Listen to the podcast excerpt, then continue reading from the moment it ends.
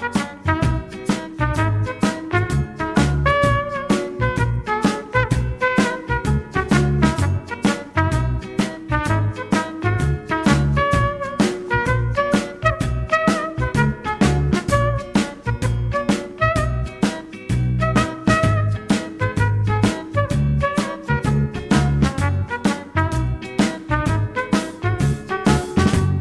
tendría yo, no sé si nueve o diez años, nos invitaron a la boda de una prima de mi madre, de la prima Chon, que en paz descanse. Estábamos en un restaurante en Bilbao, en un alto que hay alrededor de Bilbao, en un monte, el Monte Archanda, desde el que se tiene Bilbao unas vistas panorámicas fantásticas. Y yo creo que fue la primera boda en la que yo tengo memoria haber sido invitado. Ya en aquella época Mm, parece que yo hablaba más de la cuenta, porque me sentaban siempre con mi prima Igone, mi prima Idoya y mi hermana. El caso es que yo estaba allí disfrutando como un enano, nunca mejor dicho, de un filete que no me había acabado, y en este respeto que a veces se tiene por los niños, o sea, poco o ninguno, me lo birlaron. Y es una cosa que ha quedado en la memoria de la familia, porque... ¿Pero, ¿pero quién? Me lo birló la... me lo birló la camarera. Ah, te lo quitó de delante. Tú sabes que en las bodas hay un. En las bodas hay como un. Como diría yo, una coreografía, ¿no? A veces literalmente una coreografía. Sí, sí, sí. Llegó el momento de retirar la carne. Sí. Eh, no sé si porque ya venían los postres y aquí el niño que no paraba de hablar eh, no se había comido la carne. Pero señora, no me está viendo cómo estoy. ¿Cómo se cree usted que voy a dejar yo la carne en el plato? Solamente. Pero esto es un, trauma espantoso. Espantoso, me ha acompañado toda la vida. No, pero no me cabe la menor duda. Esto es como haber pasado, fíjate, creo que es como el 20% de haber pasado la posguerra. Porque a mí me ha dejado una cosa eso que, me da la sensación de que siempre me va a faltar el, cacho filete en, la, en el plato, ¿sabes? Esto puede explicar muchas cosas de tu personalidad, Pedro. Esto del filete robado. Puede explicar mucho, puede explicar mucho. Ha sido. es una anécdota clásica en mi familia, ¿eh? Total. además, la, gente que lo esté escuchando y, te frecuente físicamente, esto se, va a entender fatal, pero es decir, aquellas personas que escuchen esto y que pues coincidan contigo, los amigos de por allí, gente de la red y tal, ahora lo vas a tener en la alerta todo el rato cuando comáis juntos, siempre protegiéndote y evitando que venga nadie a robarte la comida. Claro, pero fíjate, de todas maneras dice mucho también de cómo en aquella época, yo creo que ahora hay un poquito más de respeto hacia la infancia, ¿no? No, no me refiero al, buen trato o al maltrato, ¿no? sino al respeto, a entender que somos también personitas y que se nos puede preguntar, ¿ha acabado usted? Ni tan siquiera pido usted, ¿has acabado, majo? No, no, ra. Digo, ¿dónde se lleva el filete esa señora? Si me estaba encantando. Total, y es que además te imagino al joven Pedro mirando eh, con los ojos llenos, quizá humedecidos ya, mm. viendo cómo su filete se marchaba por la puerta de la cocina para no volver jamás. Como en los, como en los dibujos, como en el manga, ¿sabes? Esos ojos que están ahí temblorosos. ¿Sabes?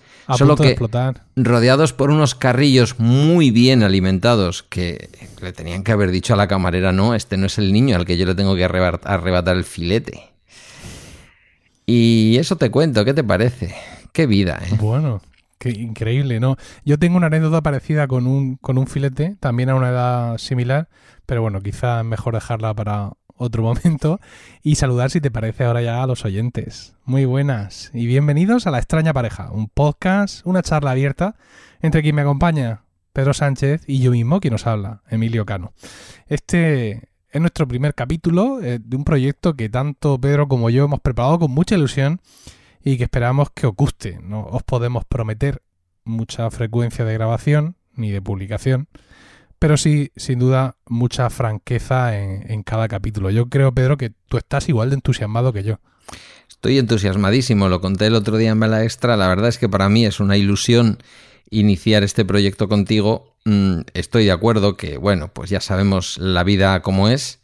Eh, tú que ahora ya eres triple padre y todas esas cosas, y yo también con lo mío, pues no es fácil, no es fácil asegurar una periodicidad. Pero bueno, yo creo que los dos somos bastante cartesianos y de alguna manera u otra iremos buscando una periodicidad aunque sea extraña. Y seguro que seremos bastante, bastante fieles. Ya veremos. Sí, vamos, vamos a intentarlo porque vamos, yo estoy seguro que Sí, ya, no, ya nos estamos gustando el micrófono y llevamos cuatro minutos. Cuando llevemos un rato más largo ya no va a haber quien nos suelte de aquí y vamos a estar eh, intentando fijar fecha incluso antes de colgar, de colgar la llamada. Bueno, pues como, como he dicho, esto no es más que lo que es una charla abierta. Simplemente Pedro y yo hablando de nuestras cosas. Si os gusta escucharnos hablar, pues estáis en el sitio adecuado. Y si no nos podéis ver a ninguno de los dos o a uno, pues estáis en el sitio erróneo ah, por, por, completo. Si alguien tiene interés y no conoce cuál es el, el prólogo de este podcast, se tiene que ir a un capítulo de promo podcast, de mi podcast de podcasting. En concreto, se tiene que ir al capítulo 137 en el que eh, invito a invito a Pedro a, grabar y en ese, en ese capítulo es cuando, digamos, la idea de ese capítulo de promo podcast es que Pedro y yo hacemos parte del diseño de producción de este programa, lo hacemos ahí en directo, un poco explicando lo que queremos hacer y todo eso, con lo cual, bueno, pues a los que estéis más interesados en la parte medio técnica, pues podéis, podéis iros para allá y escucharlo, siempre al término de escuchar este capítulo, claro. Y, a, los millennials que, que ya me han asaltado hoy por Twitter preguntándome qué es eso de la extraña pareja, que si es una serie, pues por favor, irse a ver la película. Yo, creo que está en Rakuten disponible y la está buscando por algún otro sitio. Ya veremos si está en alguna otra parte, pero por Dios, millennials del, mundo, no preguntéis por la extraña pareja, hombre. Lo que pasa es que eso nos, nos, va a jugar seguramente una mala pasada. A mí el título me encanta, ¿no? Pero, eh, claro, Mm, no coincide exactamente con lo que somos nosotros. La extraña pareja es una película en la que los dos protagonistas se ven forzados, por así decirlo, a, a vivir juntos. Sí. Y son personas muy distintas. De hecho, uno es un maniático del orden y el otro todo lo contrario. Y bueno, pues tienen ahí sus roces, es una película muy divertida, ellos se tienen un aprecio evidentemente de fondo y todo eso, pero no en nuestro caso de nuestro planteamiento inicial no es ese, no es que uno sea y el otro sea lo contrario, ¿no? Sino que bueno, pues nos gustó el, nombre, nos hizo gracia y encima hemos contado con el increíble arte de Pedro Luis Alba para dar un poco forma a, a lo que es la carátula de este podcast y bueno, pues desde aquí quiero agradecerle eh, su trabajo, al igual que a Fran Madrillano y a otra gente de, de, AV que también nos hayan echado una mano en este proyecto, que como decía tu cuenta de Twitter de tu red esta mañana, Pedro, esta mañana que está... Que, hoy, que ahora tenemos eh, Community Manager. Ah, y es, y es millennial. Sí, pues decía que, es un podcast que, está que no está en ninguna red, pero que tampoco está en la otra, pero que está suelto. Y decía que esto es como esos discos en solitario que graban, que graban las estrellas de rock al margen de sus bandas. Bueno, pues es una forma de, de, definirlo. Pero bueno, mm, creo que lo más interesante es que sea la propia audiencia la que lo defina y para eso pues tenemos que dejar de dar vueltas sobre nosotros mismos y empezar con este podcast. Que si es una charla abierta, pues vamos a hacer una charla abierta. Yo quería charlar contigo abiertamente de una característica vital que nos une a los dos. Y es que los dos tenemos una tía monja. Sí, por cierto. La tuya más conocida, en tanto en cuanto, pues ha protagonizado eh, algún capítulo de alguna de tus producciones, es decir, tú, tú grabaste un podcast en el que muy abiertamente, no solo tú, sino también tu familia nos contabais vuestra vida. Es un, ejercicio de, franqueza y de apertura de alma sobrecogedor eh, que seguirá siendo válido mm, por, los, por, los, días de los días, una cosa espectacular. Y allí había un capítulo dedicado a esta mujer. Y ya en aquel momento me llamó la atención porque yo también tengo, eh, bueno, yo la llamo prima, pero en realidad es una prima hermana de mi abuela paterna. Ah, eso te iba a decir porque la llamas prima si es tu tía. Ahora ya lo has explicado. Claro, tampoco tengo claro que sea mi tía, ¿no? Para, nosotros siempre ha sido la prima monja. ¿Por qué? Porque, como digo, esta mujer es prima hermana de mi abuela paterna. Pero, por estas cosas de las familias, realmente la edad de esta mujer no es la de mi abuela, que en paz descanse, sino la edad de esta mujer es, ella es un poco mayor eh, que mi padre, por ejemplo. Vale, pero ¿sería tu tía abuela entonces? No, mi tía abuela no. Mi tía abuela sería la hermana de mi abuela. Ah, no es verdad, es una prima de tu abuela. Prima hermana de mi abuela. Vale, vale, vale. La prima monja. La prima básicamente. Sí. Entonces, claro, mm, la prima monja para nosotros siempre ha estado en cierta forma presente. Ella eh, pertenece a la, a la congregación de, de, la Milagrosa y eh, bueno, pues tiene un destino, ha tenido siempre un destino fuera, evidentemente, del pueblo, de ahí de, Blanca, que es de donde yo soy, pueblo de Murcia. Entonces, pues eh, eh, esta mujer, Adela, que es como se llama, venía de vez en cuando cuando tenía vacaciones, porque no siempre tenía vacaciones y no siempre las tenía de la misma duración y no siempre las tenía de la misma disposición, porque claro, tú estás sujeto a lo que te marca tu orden religiosa, no no es una cosa, no, no hay sindicatos aquí. No. Entonces, pues venía una mujer muy desenvuelta, había cogido un, marcado acento valenciano, porque fue allí donde desarrolló toda su formación y su carrera profesional. Eso, claro, a nosotros nos chocaba mucho, ¿no? La, la prima de la, ¿cómo puede venir hablando así, de raro? Mm, no, no habla blanqueño como nosotros. ¿Valencia visto desde Murcia son las misiones? No, no, las misiones no, pero... Mm, Digo, porque igual había muchos valencianos por bautizar. que va, no. Eh, ella, fíjate, ha estado mucha mucho tiempo de su vida, de su carrera, mm, hablo de su carrera profesional, digamos, la parte en la que ella ha estado activa. Ella está jubilada, con lo cual, pues, evidentemente sigue a disposición de la congregación, pero ya en una segunda o tercera fila, ¿no? Ella ha estado involucrada en el proyecto Hombre. Mm, sí. Y en pisos del proyecto Hombre y eh, arrimándose al toro. Sí, sí. Ha sido la parte de su actividad que yo más le he conocido, ¿no? Y cuando éramos pequeños, te digo, nos llamaba la atención el que viniera con ese acento, un acento marcadísimo, como, como realmente si ella se hubiera criado de niña en Valencia, ¿no? Eso nos llamaba mucho la atención a nosotros como niños pequeños. También una mujer con, con un gran como muy, con muchos aspavientos, con no sé, era, era, era toda una experiencia, ¿no? La visita de la prima monja, por así decirlo, siempre muy cariñosa, siempre nos regalaba estampas de la milagrosa, todo este tipo de, de historias. Y claro, ya cuando nos hemos ido haciendo más mayores, hemos podido tratar más con ella como adulto. Porque antes era una relación de niños. Y hemos podido hablar con ella y nos ha contado cosas de cómo era la vida en, en, en la congregación. Una vida muy, muy sacrificada, realmente. Y no ya solo por su dedicación a los demás, no por ese trabajo en el proyecto Hombre, sino por los horarios, por, por realmente pues por estar allí, lejos de la familia, entregados a otras historias. Y me ha llamado mucho la atención, ¿no? ¿Qué, motiva? Mm, ¿No? La fe, evidentemente, ¿no? Pero ¿qué motiva a esta gente a, a dejarlo todo y entregarse de esa manera? Porque mm, no es un sacerdocio, evidentemente, más allá de que en nuestra Iglesia Católica esto está reservado exclusivamente a los hombres. Pero el sacerdocio, mm, no sé, tiene otra componenda, tiene otro, para mí otro carácter como más activo, ¿no? ¿no? No es que las monjas no hagan nada, pero el, no sé si coincides conmigo que lo de se metió a monja es como, como, que la, como que se queda fuera de juego. Sí, te apartas un poco del mundanal ruido. Fíjate que incluso creo yo, sí. creo yo que mm, tiene hasta un componente, mm, hasta aquí puede llegar a veces el, el manido patriarcado, ¿no? Tiene un componente como que sale del mercado incluso, ¿no? Fíjate que los curas tampoco se casan en la Iglesia Católica, ni tienen, bueno, no deberían tener relaciones eh, con señoras y este tipo de cosas, ¿no? Pero se visualiza más en las mujeres, es como que se queda solterona de alguna forma. Y escuchando esta tarde el, episodio 5 de Podcachitos que hacías tu referencia antes, que yo me volví a emocionar, la verdad es que no ha pasado el tiempo por ese, por ese programa, por lo menos por ese episodio. Mi tía se explicaba muy bien, ¿no? Yo le preguntaba si aquello era un proceso como de enamoramiento de, un novio y una novia. Y me decía que sí, tal y, tal y como se lo estaba preguntando. Un enamoramiento, ¿no? Recibes la llamada, una especie de iluminación en la cual tú te enamoras de esa idea de Dios y te entregas a esa idea.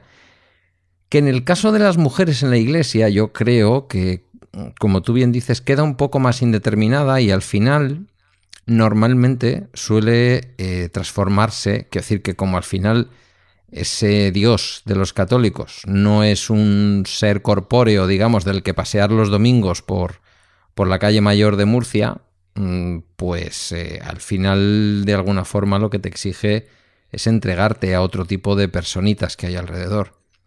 En el caso de tu tía, al Proyecto Hombre, que para los que nos escuchan de fuera es una organización de la Iglesia Católica muy relacionada históricamente con el tratamiento de personas toxicómanas. Eh, por lo tanto, cuando dices que se ha arrimado al toro, se ha arrimado pero bien, porque Proyecto Hombre no era un destino fácil. Yo lo he conocido por razones profesionales. Mi tía toda su vida también con la pulsión de irse a Perú, que era donde tenían una casa, por así decirlo, en las misiones. Y yo no sé, pero no se me ocurre. Fíjate, después de volver a escuchar esta tarde el episodio con mi tía para recordar muchas cosas, ¿no? No se me ocurre mejor, mejor comparación que pensar como preguntarte a ti, como si a ti te pregunta alguien por la calle, pues ¿por qué has decidido entregar tu vida a compartirla con Rocío y tener los niños, ¿no? Creo que es algo muy parecido. Fíjate que en el, trato, el trato habitual con mi, con mi prima siempre era como muy frívolo, ¿no? Muy de, de hay estos, estos primicos, tal, mucha risa, muy no sé cuánto, pues aquí estamos, pues para arriba, pues para abajo, pues nos vamos a ir. Eh, ella llegaba allí, eh, cuando estaba en, en, Blanca, en el pueblo, dormía en el, en, el colegio de las monjas que tienen allí su propia congregación, iba con ellas para arriba, para abajo, todo como muy jovial, ¿no? Eh, no encontré en ella la profundidad que muchas veces manifestaba tu tía en, su, en su podcast. Sí recuerdo hablarnos en ocasiones y, comentarnos también, con, digamos, en un tono como muy, muy alegre, que, eh, su, que su esposo, por así decirlo, que ya no estaba casada, pero que su esposo era el señor, ¿no? Así, pero explicado como muy para niños, incluso cuando no éramos ya tan niños, ¿no? Y una, una vez, no recuerdo en qué circunstancias, ella no, nos, nos contó, nos contó que bueno, pues que no tenía, no, no tenía novio y que ella pues pensó que mm, no quería, digamos, quedarse sin hacer nada y que prefirió en ese momento meterse a monja para poder estar ayudando a los demás. Y, me, me, llamó muy poderosamente que me hiciera ese comentario, ¿no? ¿No? El que eh, no me había salido novio, por así decirlo, y tenía la opción de entregar mi vida a Dios o quedarme en mi casa soltera con mi madre o con mis padres, que no le hubiera faltado de nada, ¿no? No hubiera tenido problemas. Y sin embargo, ella decidió... Eh, y entonces Claro, yo pensé en ese momento, yo ya, era mayor cuando, cuando ella me lo contó y me daba la sensación de que era una frivolidad impostada, ¿sabes? Porque, joder, ¿sabes? No, estás eligiendo susto. Tampoco debe ser fácil, ¿no? Claro, no estás eligiendo susto o muerte, ¿sabes lo que te quiero decir? O sea, te quedas en tu casa con tus padres, insisto, en una situación mm, acomodada, allí, tranquila, a cuidar de ellos, sin ningún problema, mm, tal, o te vas a someterte a una disciplina muy férrea en la que no cabe no vivir una fe. O sea, no, puedes pasar por eso. Es simplemente como alternativa a. Esto ya no es la Edad Media, en el que el segundo se tenía que meter a, a la iglesia, porque no heredaba. Claro. Pero fíjate, estás contando que había una. que había un convento en tu pueblo. También ahí hay una cercanía, ¿no? Que por ejemplo mi tía no, no la relataba. Mm, mi tía en su pueblo de Cáceres. Sí que es verdad que luego en Madrid encontró a las monjas, ¿no? Pero en su pueblo no tenía. Yo creo que al final. Mm, fíjate, a ellas les pasa, a, mi tía, a su orden, a las siervas del Evangelio, que estas tienen la, la casa madre, digamos, como le llaman ellas en Granada, pero se fueron a misiones a Perú.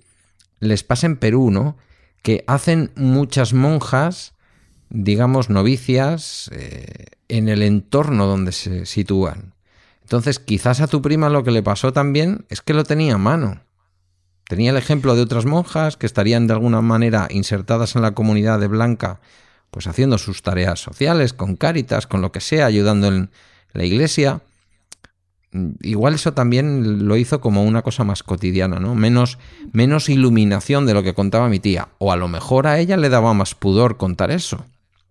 Eh, mm, seguramente sí, porque además yo ya he, yo he conocido eh, mm, he conocido ejemplos posteriores de, eh, de mujeres del pueblo que, que, que, han tomado los hábitos y los han tomado evidentemente con lo que nosotros llamamos las hijas de la milagrosa, hijas de la caridad es el nombre de la, de la congregación, porque claro, están ahí, pero vamos, mm, mi, mi prima no, no estuvo en ese convento, digamos, solo le sirvió como, como, como punto de enganche, ¿no? Para decir. Zona pues, de pues, reclutamiento. sí, efectivamente. Pero de ahí, pues fue a, donde fuera y ya te digo que toda su vida profesional, por así decirlo, ha estado fuera y evidentemente entiendo que también eso es una especie de, de condición sine qua non, ¿no? No te van a destinar al, al, convento de tu pueblo, ¿no? Sería una cosa que, carecería de un poco de, cierto de cierto sentido, ¿no?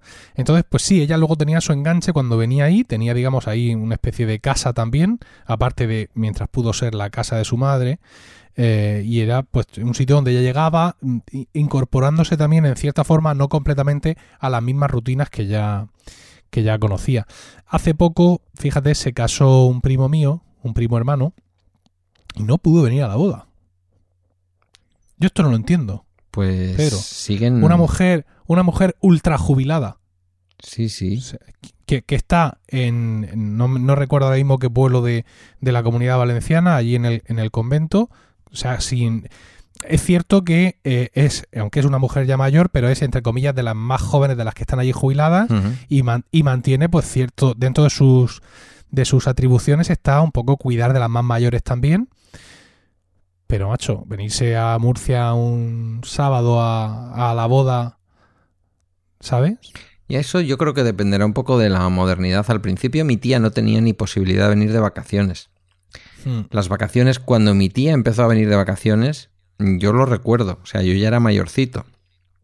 Y no podía al principio dormir en ninguna casa que no fuera la casa de sus padres. Sí. Luego todo eso ya se, pues, se ha ido modificando. Mi tía, ahora que vuelve a estar en España desde hace unos meses, pues en verano seguramente que sacará un tiempo, vendrá, estará un tiempo con mi tía, la de Baracaldo, estará otro tiempo con mis padres igual en Noja, ella va, se descalza, pasea por la, por la arena de la playa antes de que vaya nadie a la playa a ponerse en paños menores, que eso le molesta un poco más. Eh, tiene como otra libertad, pero yo veo eso que me estás contando de tu prima como algo que veía en mi tía hace 20 años, fíjate. Pues sí, y de hecho, o sea, se casó mi, mi, mm, primo, mi primo hermano. Eh, iba a decir el que me faltaba por casarse, ¿no? Porque tengo dos que son de la de mis hijos. Somos una familia un poco así por, por algún lado. Y, y, me llama mucho eso la atención porque, porque mi, mi tía, es decir, la, la madre del que se casó, nos cuenta el otro día, me he ido a ver a la monja porque como no pudo venir a la boda, pues me he ido allí a contarle un poco cómo fue, o sea, a llevarle las fotos y tal, porque ya no se apaña con el correo. Ella tenía un, correo electrónico donde yo le mandaba con frecuencia fotos de, mis hijos y le iba contando cosas, ella me respondía, pero nos dice mi tía que ya no se apaña con el correo. Y como tampoco tiene WhatsApp, que es una ventaja indudable también de la vida de la vida religiosa, el no tener WhatsApp, pues se fue para allá mi tía, que es una cosa que te vas en el coche y llegas en un rato, y estuvo un rato con ella, pero fue en plan, pero que no ha podido venir a la boda. O sea, fíjate, no me di cuenta en el transcurso de la boda, ¿no? Ah, quiero decir, no es en plan, oh, Dios mío, cómo la eché de menos, ¿no? Quiero reconocerlo. Cuando después me lo dijo mi tía, fue en plan, anda, es verdad. O sea, es verdad que evidentemente podía estar invitada sin ningún problema y mm. por qué, por qué no, no vino. Fíjate, yo, yo a los bautizos de mis hijos no la he invitado porque he entendido pues que eso que era una cosa como entre comillas menor, ¿no? Pero una boda que parece que es como una celebración más grande y tal, que es un momento de verdad de, de invitar a mucha más gente, porque los bautizos lo hace siempre con la familia un poco más próxima, ¿no? Sin embargo, cuando tienes una boda, pues amplías un poco más el, el círculo y me, me, quedé un poco así de, mal rollo. Yo creo que es política de empresa. ¿eh? Ya te digo que en la, en la orden de mi tía, en las siervas del Evangelio, esto ya no es así. Y no es que estén sobradas, ¿eh? porque de hecho han tenido que cerrar alguna casa pequeñita, de esas que tienen por Andalucía, por ahí. Mm, bueno, pues porque las... Eh, evidentemente ya no es como antes, ¿no? Ya no hay tanta... Eh, como se le decía? Tantas eh, no me a salir ahora la palabra. devociones. Mm, sí, no, no era devociones, pero bueno. Eh, em, vocaciones. vocaciones. Ya hay tantas vocaciones. las vocaciones las tienen en países como el país en el que están ellas, ¿no? Que hay otras órdenes más grandes que están por ahí en veintitantos sitios. Y bueno, pues vas viendo cómo la, la orden se va convirtiendo al final en una especie de ONU de religiosas. Pero aquí en España eso ya no ocurre tanto, ¿no? Y, creo, por lo que le tengo entendido a mi tía, que ocurre más entre las eh, mujeres que deciden efectivamente mm, dedicarse exclusivamente al rezo y a la oración en esos conventos de clausura, ¿no? Em, meterse monja para seguir en el mundo, yo creo que se da menos que antes. se da menos que antes. Pero sí, parece, parece política de empresa. Mi tía la última vez con la enfermedad de mi hermana, con la recidiva que tuvo mi hermana la última vez, se vino para acá echando leches. Vamos, o sea, eh, tardó nada y menos en, en venirse prácticamente para estar haciendo... Fíjate, vino desde Granada en autobús, que se pegó sus 12 horas de autobús o más, exclusivamente porque ella consideraba que ella y no nadie más, ella, fíjate si hay gente joven en la familia, yo mismo, ella tenía que hacer las noches de su sobrina en el hospital. Como que de alguna manera se otorga a sí misma el título, ¿no? De ¿quién va a cuidar de un enfermo? Una monja, por la noche. Mm. Como que forma parte del sacrificio. O sea, el sacrificio forma parte de su compromiso cristiano católico, ¿no? Hmm. En fin, no Pues sé. sí. Me parece a mí que la orden de tu prima necesita una revisión. A ver si ahora con el Papa nuevo. Total, yo es que además siempre recuerdo historias de estas, ¿sabes? Eh, Siempre recuerdo mm, mi, mi tía, es decir, la hermana de mi padre. Recuerdo mi tía y mi padre, hijos de eh, mi abuela, prima hermana de la monja, ¿no? Es decir, Mm. esta es la que- es- hay, que, hay, que, hay que bajar una, una pizarra del techo. Hay que hacer un eh, genograma. Para hacer el dibujo. Ah, Siempre ha sido la que estaba más en contacto con ella, ¿no? Eh, y yo siempre recuerdo historias. Oye, la, la monja viene, no viene, tal, cuándo viene, tal. y muchas veces vacaciones en julio. Entonces, claro, no es, es en agosto cuando estamos todos en el pueblo juntos. Y entonces le dan las vacaciones en julio de pronto y ella está por aquí, por Murcia, pero también está yendo a Blanca a ver a las monjas de allí. Y entonces mm, viene de pronto un día corriendo a mi casa para ver a los críos y se va. O sea, siempre una cosa así en plan, pero, mm, en fin, ¿no? O sea, ¿qué, qué, qué pasa aquí? ¿Qué, Claro. ¿Qué, qué, necesidad tienen de mi prima Adela en ese convento para que siga teniendo un poco este régimen, este régimen tan espartano? También es verdad que no es una familia tan directa como mi tía, ¿no? Que es mi tía tía, que es hermana de mi madre. Y yo creo que Pero eso... es que somos, somos seguro. única familia, Pedro. Sí, bueno, no Porque sé. por, por desgracia o por suerte, ella ya no se trata con su hermano, con su único hermano. Vaya, Y sus sobrinos eh, corresponden también vaya. con, con esa historia. Entonces realmente quienes somos su familia somos nosotros. Es decir, la familia que le viene de los hijos de una prima hermana. Que nos, Sí. que nos trata con cariño y con afectividad, ¿no? O sea, que no es en Sí, plan, sí, he, no acabado, por- he acabado aquí lejos, pero Mm, es, es su familia, no hay otra. Sus padres sí, pero no lo digo por vuestro lado. tiempo. Me da la Ajá. sensación de que en las órdenes religiosas de mujeres, en las, en las monjas, eh, tú puedes estar contándoles la pena de Murcia, nunca mejor dicho, eh, y te dicen, sí, sí, pero es que no es tu madre, ni tu hijo, ni tu padre. Bueno, tu hijo no, porque eres monja. Claro. Sí, no es mi madre, señora, pero yo es que ya tengo 75 años. Entonces, Ya. claro, no, claro que no es mi madre, evidentemente. Fíjate, son, son dos mujeres de la misma de la misma quinta, porque mi tía tiene ahora 75 y no tiene esas limitaciones. Eh, no las tenía, digamos, como monja rasa, por así decirlo también, y ahora a su vuelta de a su vuelta de Perú, pues ellas hacen como su pequeña una especie de concilio, que digo yo, su pequeña reunión que hacen cada cuatro años y eligen democráticamente, no te lo pierdas, eligen democráticamente quién va a dirigir la, la orden y luego dentro de, los, de las distintas casas eligen también democráticamente entre las hermanas a quién ven como la líder natural de esa, de esa casa, ¿no? Entonces, bueno, ella ahora ya es también de las veteranas, ha sido una mujer sin estudios, pero bueno, pues siempre una mujer muy cabal, que en su momento hizo lo del corte y confección y tal, y ahora está de, está de superiora en la casa madre, está de superiora en Granada, en el convento de Granada. Y al mismo tiempo eso debe de ser algo así como la lugarteniente de la madre general, a que llaman ellas. Eh, pero no te creas tú que es en función de que tiene como ese cargo, porque son en ese sentido muy democráticas, se, se tratan unas a otras, ahí no hay rangos, ¿no? Simplemente hay responsabilidad, no mando, por así decirlo. Y ella ha tenido la posibilidad ya desde hace muchos años de sus vacaciones y de no andar, en fin, dando demasiadas explicaciones de si dormía en casa de su hermana o de su otra hermana, o incluso pues en ir a una zona de veraneo como es Noja, la costa de Cantabria, fíjate tú. Entonces es curioso, porque siendo de la misma edad parece que aquí eh, la orden manda mucho, cambia, cambia la vida de la religiosa. Y- ¿Tú, tú crees que tener, que tener una, una prima monja o una tía monja o un tío cura o algo así imprime cierto carácter en las familias. No, digo ya de religiosidad, ¿eh? hmm. porque eh, quiero decir, mi abuela era una mujer muy religiosa, independientemente de que tuviera o no una prima hermana monja. O sea, no es la prima monja la que, la que nos impregna con su beatitud, por así decirlo.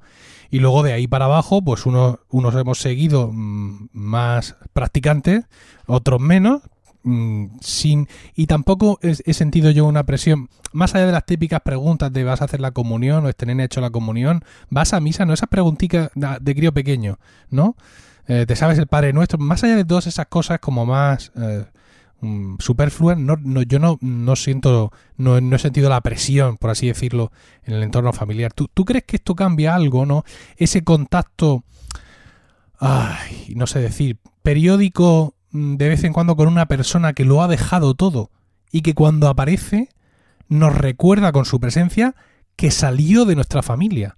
Y más en tu caso, que es tu tía, ¿no? Que no es como en mi caso, que es la, la prima hermana.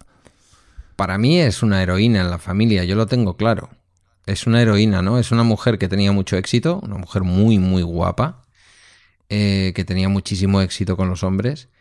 Y, y sí es un ejemplo, fíjate, Mm, yo creo que a pesar de mi falta de fe, desde que yo tengo memoria, porque yo cuando era monaguillo y cuando leía en misa a veces me sentía... Lo que pasa es que entonces no había leído todavía un amuno, pero me sentía un poco como en el libro de San Manuel Bueno Mártir, ¿no? Ese cura que ha perdido la fe y se debate entre seguir siendo un cura, digamos, a todos los efectos, o enfrentarse a la realidad de que él está predicando algo en lo que ya no cree, eh, yo que lo he sentido eso desde muy pequeño, me emocionaba muchísimo. Y me acuerdo siempre cuando llega la Semana Santa, mis lecturas de la pasión y muerte de Cristo.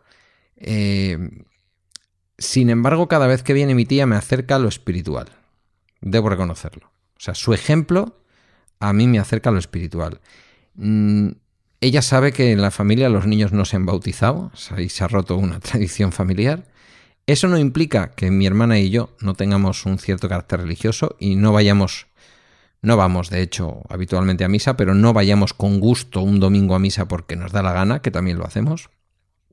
Pero yo sí que creo que es, es, la aparición la que te recuerda que hay una persona que está entregada ahí y tú te preguntas qué está viendo y por dónde lo está viendo. Y, y ella intenta abrir un poco esa ventanita. O sea, no, te mete la cabeza como a quien le hacen una ahogadilla en verano en una piscina, para que lo veas. Sino que de alguna manera intenta mostrarte, ¿no? Lo que ella está, toda la luz que ella está viendo al otro lado te la intenta mostrar. Y a mí sí me parece que eso, sobre todo para los jóvenes, me iba a incluir entre los jóvenes, comparado con ella entre los jóvenes, hmm. que estamos un poco más incrédulos alrededor y que la fe nos cuesta, por desgracia, para nosotros, eh, a, mí sí me, a mí sí me ayuda. Fíjate, sí me ayuda. Eh, cuando me encuentro con personas así, no solamente con mi tía la monja, con personas más religiosas y tal, me pasa también con una ex suegra, eh, que todavía hay veces que dice, mm, ¿me baja alguien a misa? Digo, venga, yo te acompaño y además veo la misa contigo. Y como decía, mi otro ex suegro de otra relación distinta, el abuelo de Guillermo, los Padres Nuestros y las lavativas no le hacen daño a nadie, ¿no? Pues cada vez que viene mi tía a mí me recuerda eso. Emilio, me parece que sí que ayuda a veces en las familias, pero no sé.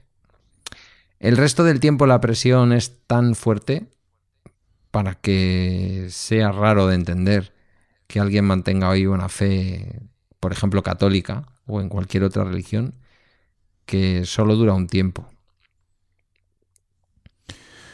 Pues ya te digo, en nuestro caso es eh, su, su, llegada suele ser como, como un, un, impacto muy, muy, fuerte porque es una mujer muy escandalosa, eh, muy de entrar por la puerta, hola, ¿cómo están los primos? Siempre así, todo como, como ¿sabes? Como, como, como, si fuera un personaje de una obra de teatro. ¿Sabes que en ocasiones los personajes de las obras de teatro nos parecen como muy sobreactuados? Sí, que sobreactúan. ¿no?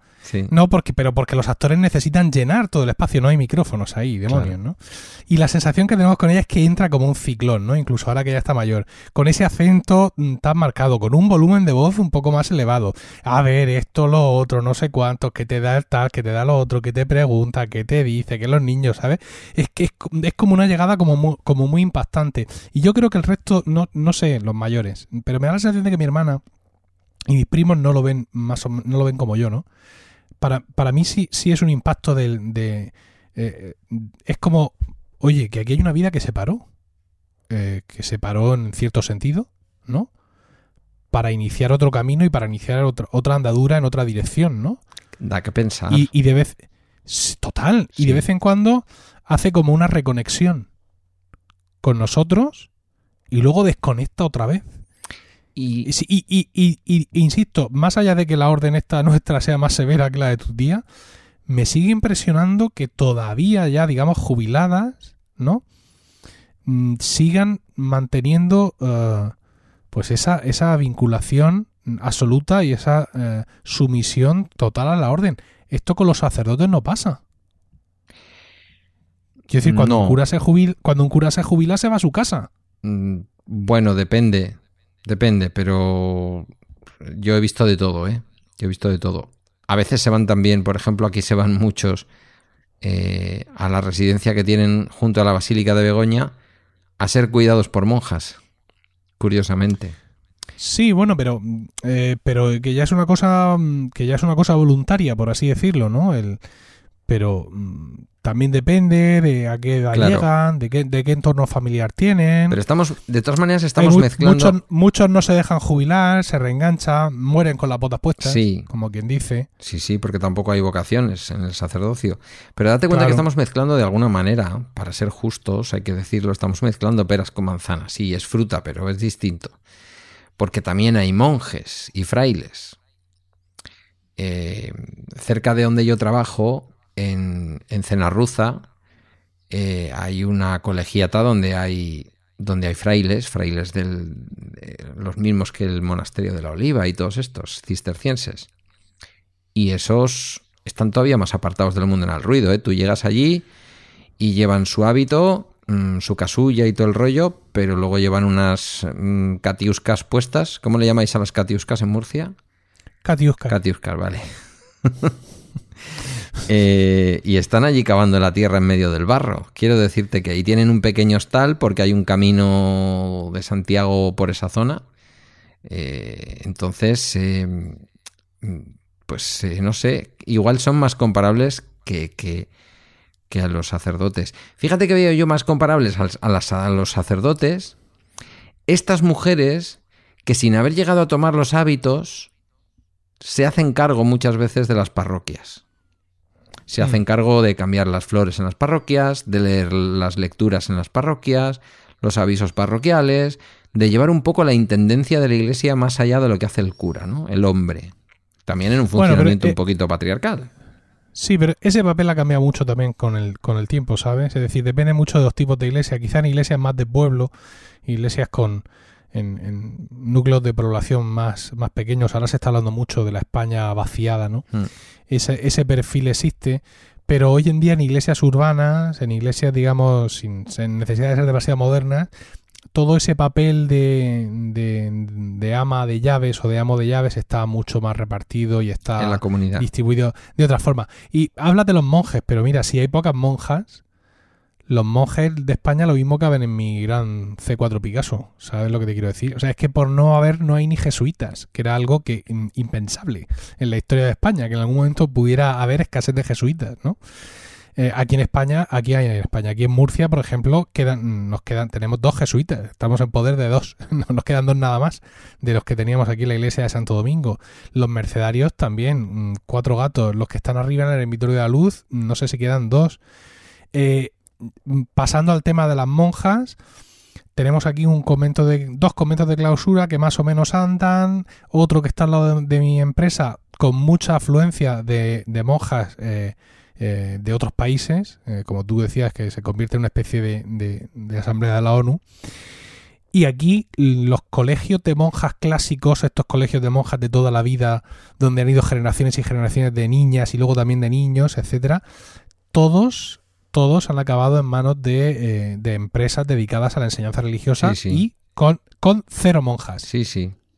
O con alguna jubilada que ha decidido pues quedarse aquí en el colegio y pasar aquí sus días y, y porque no tiene familia, por lo que sea, ¿no? Sí, sí, mi tía Es me contaba que- que... en uno de los, no recuerdo ahora en, en qué casa, pues ellas tienen varias casas por Andalucía, no sé si en la Roda de Andalucía o, o en alguno de estos sitios, ¿no?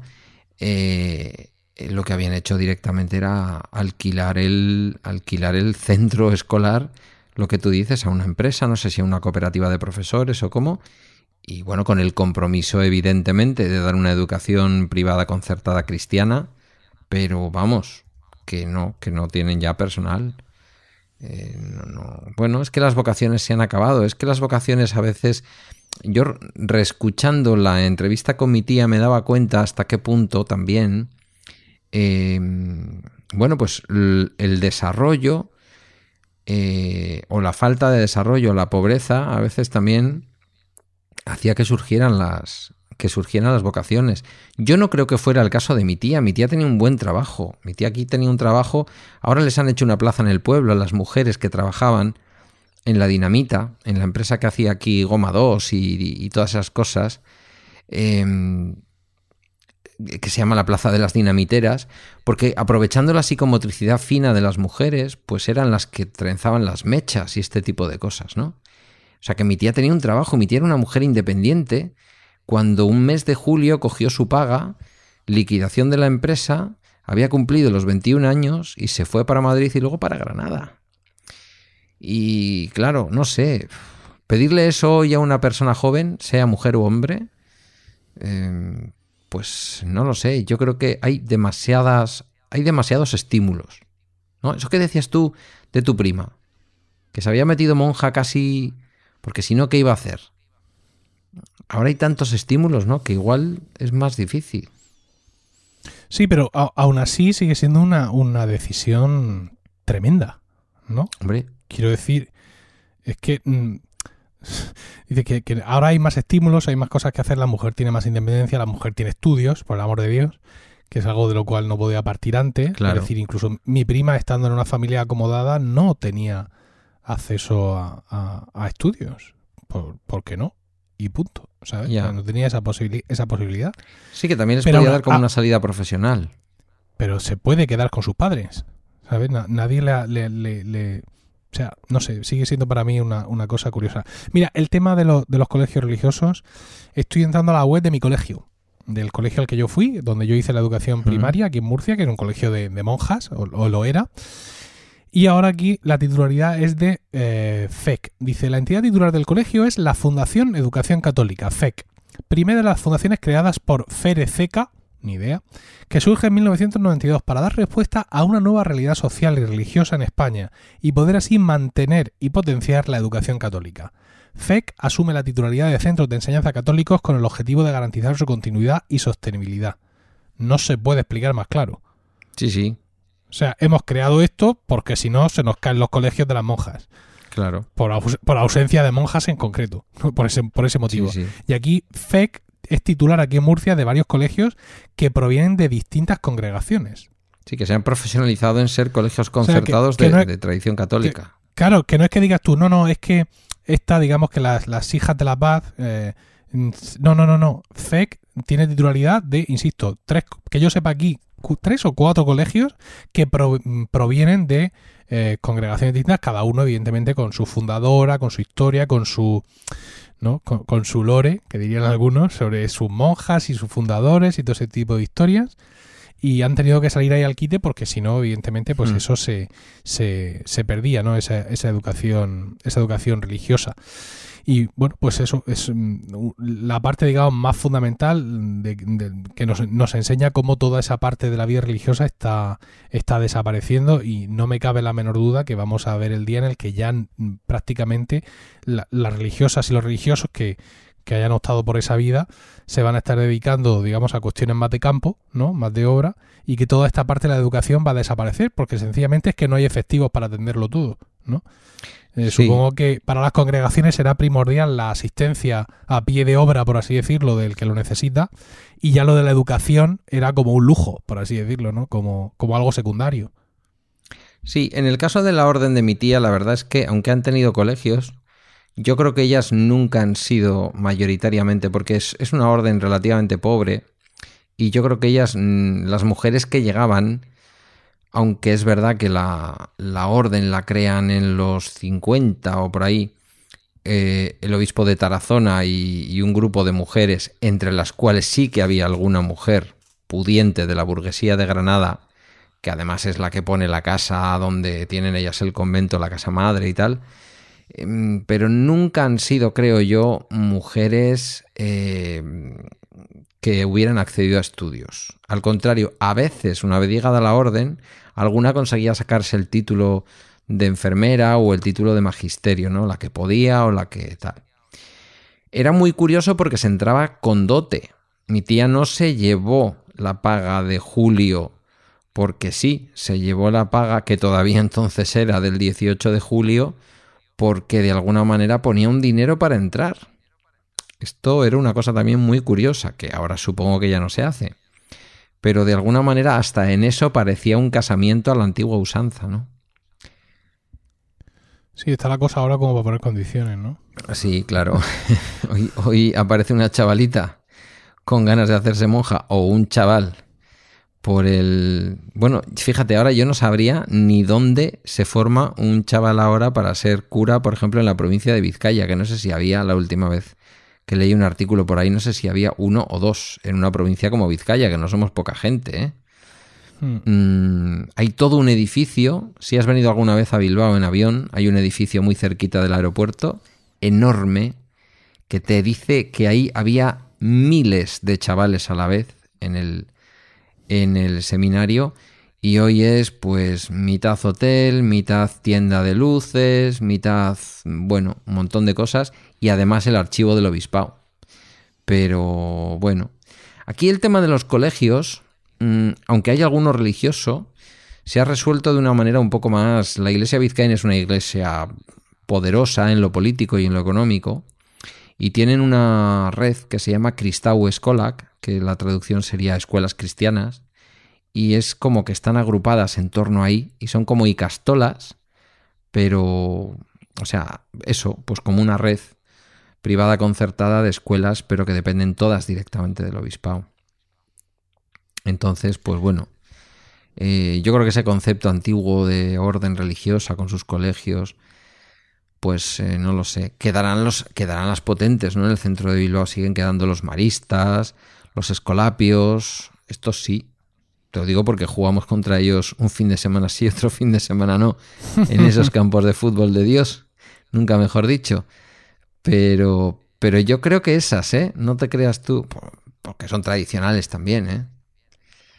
Hmm. eh en Bilbao se hacía la, la, broma además. Yo tuve un viceconsejero cuando estaba en el gobierno vasco que había estudiado en Maristas y decían por cómo salieron todos ellos, cristianos, sí, pero socialistas o comunistas, que más socialistas, la verdad. Les llamaban los marxistas en lugar de los maristas. Eh, bueno, cosas de la iglesia. No sé, eh, yo me estoy acercando a una edad en la que quiero acercarme a la iglesia, ya te pediré consejo. Tú que eres un hombre que va a misa y eso, ya te preguntaré. bueno, eh, lo, que lo que pueda suceder a continuación quizás te sorprenda, ¿eh? Porque yo he tenido mis vaivenes también de reconocer que el, desempeño con la música sacra me ha mantenido la cosa fresca, incluso en los momentos en los que más flaqueas. Porque, porque el camino de la fe es un camino difícil. Complicado. para todos, no solo para el que Mm, para el sacerdote o para el que más sacrificios hace, sino simplemente para el practicante. Es una cosa difícil de, de, seguir, como todas las cosas interesantes en esta vida, Pedro. Quiero decir, si es difícil el GTD, no va a ser difícil el mantener la fe en los tiempos que corren. Pues claro, también es difícil, igual que ir al gimnasio y mantener un poco el tipo, todo ese tipo de historias. Todo lo interesante en esta vida es complicado. Sí, mm, sin ánimo. No, no, es, no es fácil mantener la fe y, vivirla y tienes tus dudas y un montón de cosas. Y hacerla compatible muchas veces con las ideas modernas de la vida, ¿no? Sí, ya no digo ni con la ideología política, sino dices, a ver, que yo estoy a favor de que una familia que quiere tener una criatura haga fecundación in vitro, porque sigue la iglesia con esto, por Dios. Que no hablamos mm. ni siquiera del aborto, que hablamos de la fecundación in vitro. A veces no es fácil, no, no es fácil. Pero yo hablo de algo que va más allá. Ya no hablo ni tan siquiera de poner de intermediaria a la Iglesia Católica o cualquier otra, ¿no? Sino de encontrar un resquicio de esperanza eh, que le dé sentido a muchas cosas. Evidentemente ser padre, que te voy a contar yo a ti, le da sentido a un montón de cosas en la vida, pero llega un momento en la edad de una persona, y a mí me está llegando, en el que uno se pregunta, mm, ¿y después qué? ¿no? Y en ese después qué, a mí es donde mi tía me impresiona. Porque ella, bueno, mi abuela también, y no era monja, ojo, ¿eh? O sea, tú veías su iluminación en la cara. O sea, no, no pasa nada. Tengo 94 años, me voy a morir, me voy a encontrar con mi marido, con tu abuelo, y, oye, me da pena despedirme, pero, pero ningún problema. Fe absoluta, inquebrantable. Y eso, como le pasaba a un amuno, que era un bilbaíno ilustre, como tú bien sabes, pues eh, por eso escribió los libros que escribió, la, agonía del cristianismo y algún otro, ¿no? Esa lucha del, del ser racional cerebral por conseguir de alguna manera eh, la fe. Y no terminar de encontrarla fácilmente en los bolsillos. Como no tienes una mochila nueva y no sabes dónde la has puesto, yo qué sé, el Apple Pencil. Hmm. es que así tiene que ser. No, no, puede ser una cosa fácil de encontrar. No. Y, y, y, según, según, mira, mm, según para mí, eh, estas cosas son ejemplos como los que tú has mencionado de tus familiares más, cercanos, los que te, conducen un poco por el camino. Y no necesariamente tienes que estar buscando, digamos, eh, ejemplos tan cercanos.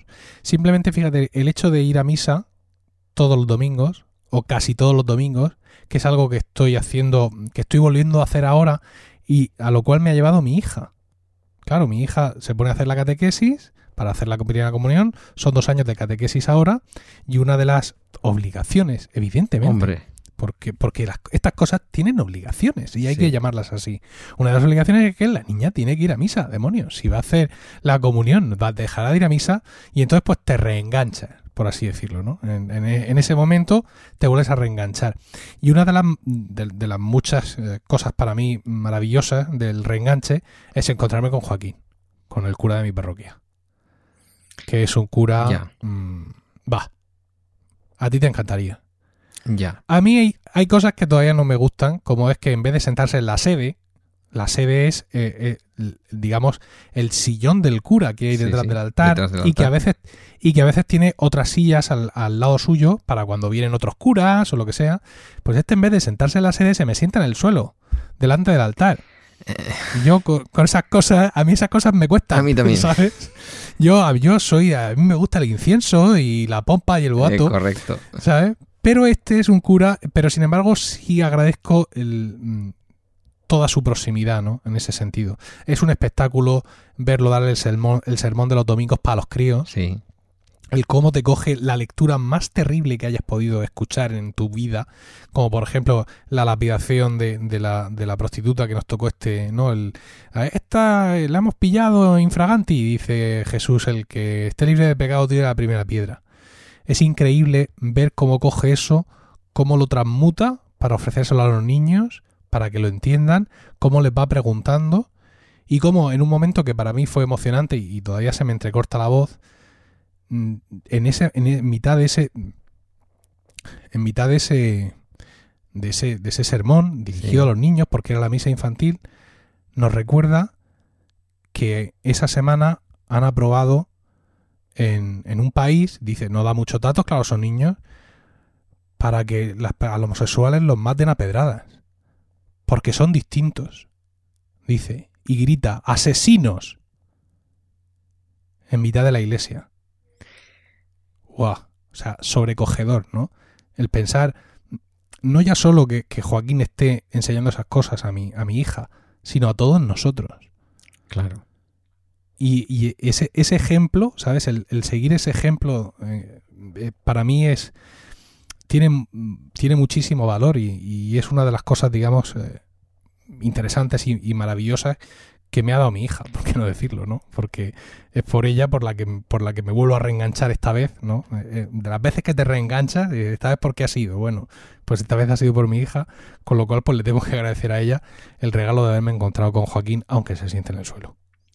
Igual es que se tiene que sentar en el suelo, aunque a mí también me gusta que se siente en la iglesia de aquí de, Santa María, me gusta que el cura se siente en su, en su banquito que lo tiene incrustado, además tiene un espacio dentro del retablo, que está con pan de oro hasta, hasta lo alto de la iglesia, ¿no? Ese ritual me gusta.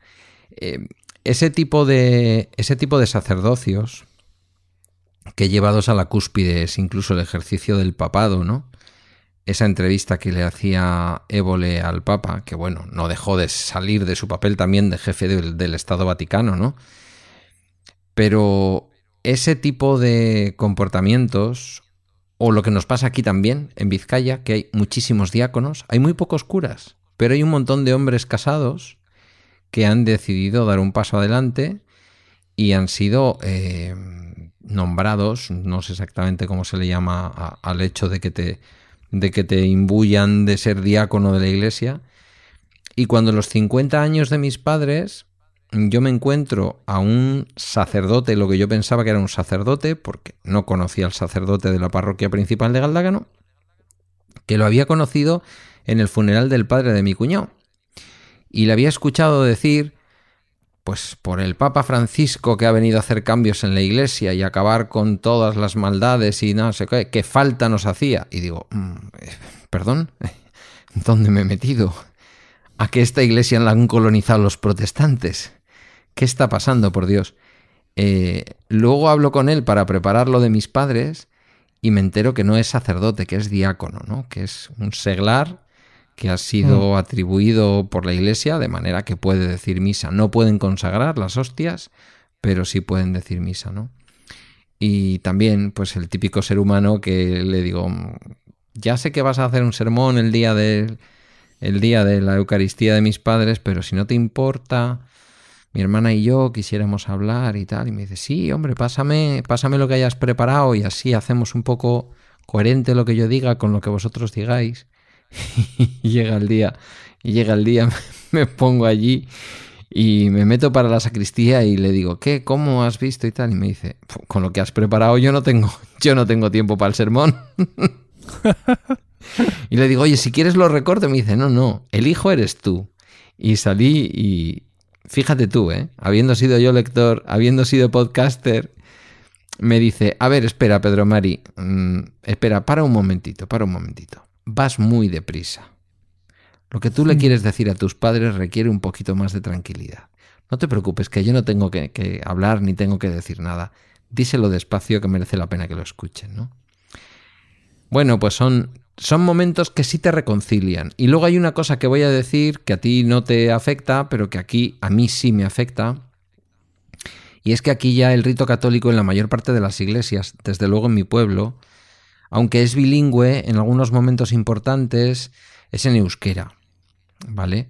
Y aunque yo lo mm. entiendo, eh, no es mi lengua materna. Entonces me saca del recogimiento y de la conexión que en un momento dado eh, puedo sentir. Evidentemente no me estoy oponiendo a que las misas sean en euskera, por Dios, ni mucho menos. Pero sí que me afecta. Me afecta porque yo no sé rezar en euskera. Yo no he sido educado para rezar en euskera.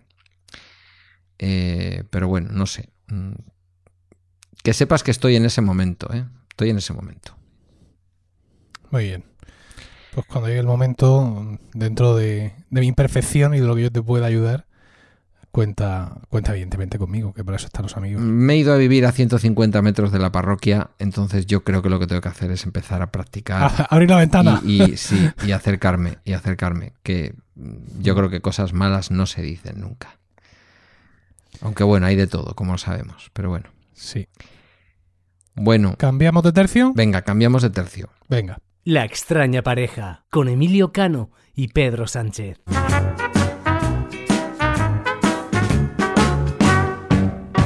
Bueno, teníamos un segundo tema Sí. que yo no sé si tú querías presentar de alguna manera un poco especial o tiramos simplemente para adelante. Habíamos pensado en tratar un par de asuntos o un par de temas por episodio y habíamos convenido que en esta segunda parte podíamos hablar de Murcia y de Euskadi. Es decir, aquello que decíamos en el promo podcast de, ¿no? de las cocochas con pimiento Sí. que, que, des- que después Federico Jatún me pedía explicaciones de que le dijera qué eran las cocochas. Fue buenísimo aquello. ¿eh? Yo lo intentaba con muy, muy poco éxito. Sí. Y al final, fíjate tú dónde acabamos con el asunto del papo, que bueno, alguno si quiere que busque, que busque Twitter, que no lo vamos a volver a aclarar aquí, o que si no, Sí. busque el diccionario de la Real Academia Española de la Lengua, busque la palabra o el término papo. Hmm. Eh, es verdad que se ha generado en los últimos años. Yo creo que estamos. eh, vivimos en dos regiones muy. Donde, donde hay un montón de tópicos, ¿no? En Euskadi, porque hemos sido famosos por desgracia durante muchos años, con todo el sufrimiento y con todo lo que hemos estado viviendo, y hemos estado en las noticias prácticamente. Uno cogía un periódico y la sección España o la sección política, igual que ahora está colonizado por Cataluña y cuatro cosas más, en aquella época era Euskadi y cuatro cosas más. Y luego, a vosotros en los últimos tiempos os está pasando un poco como le pasó a Lepe en su época.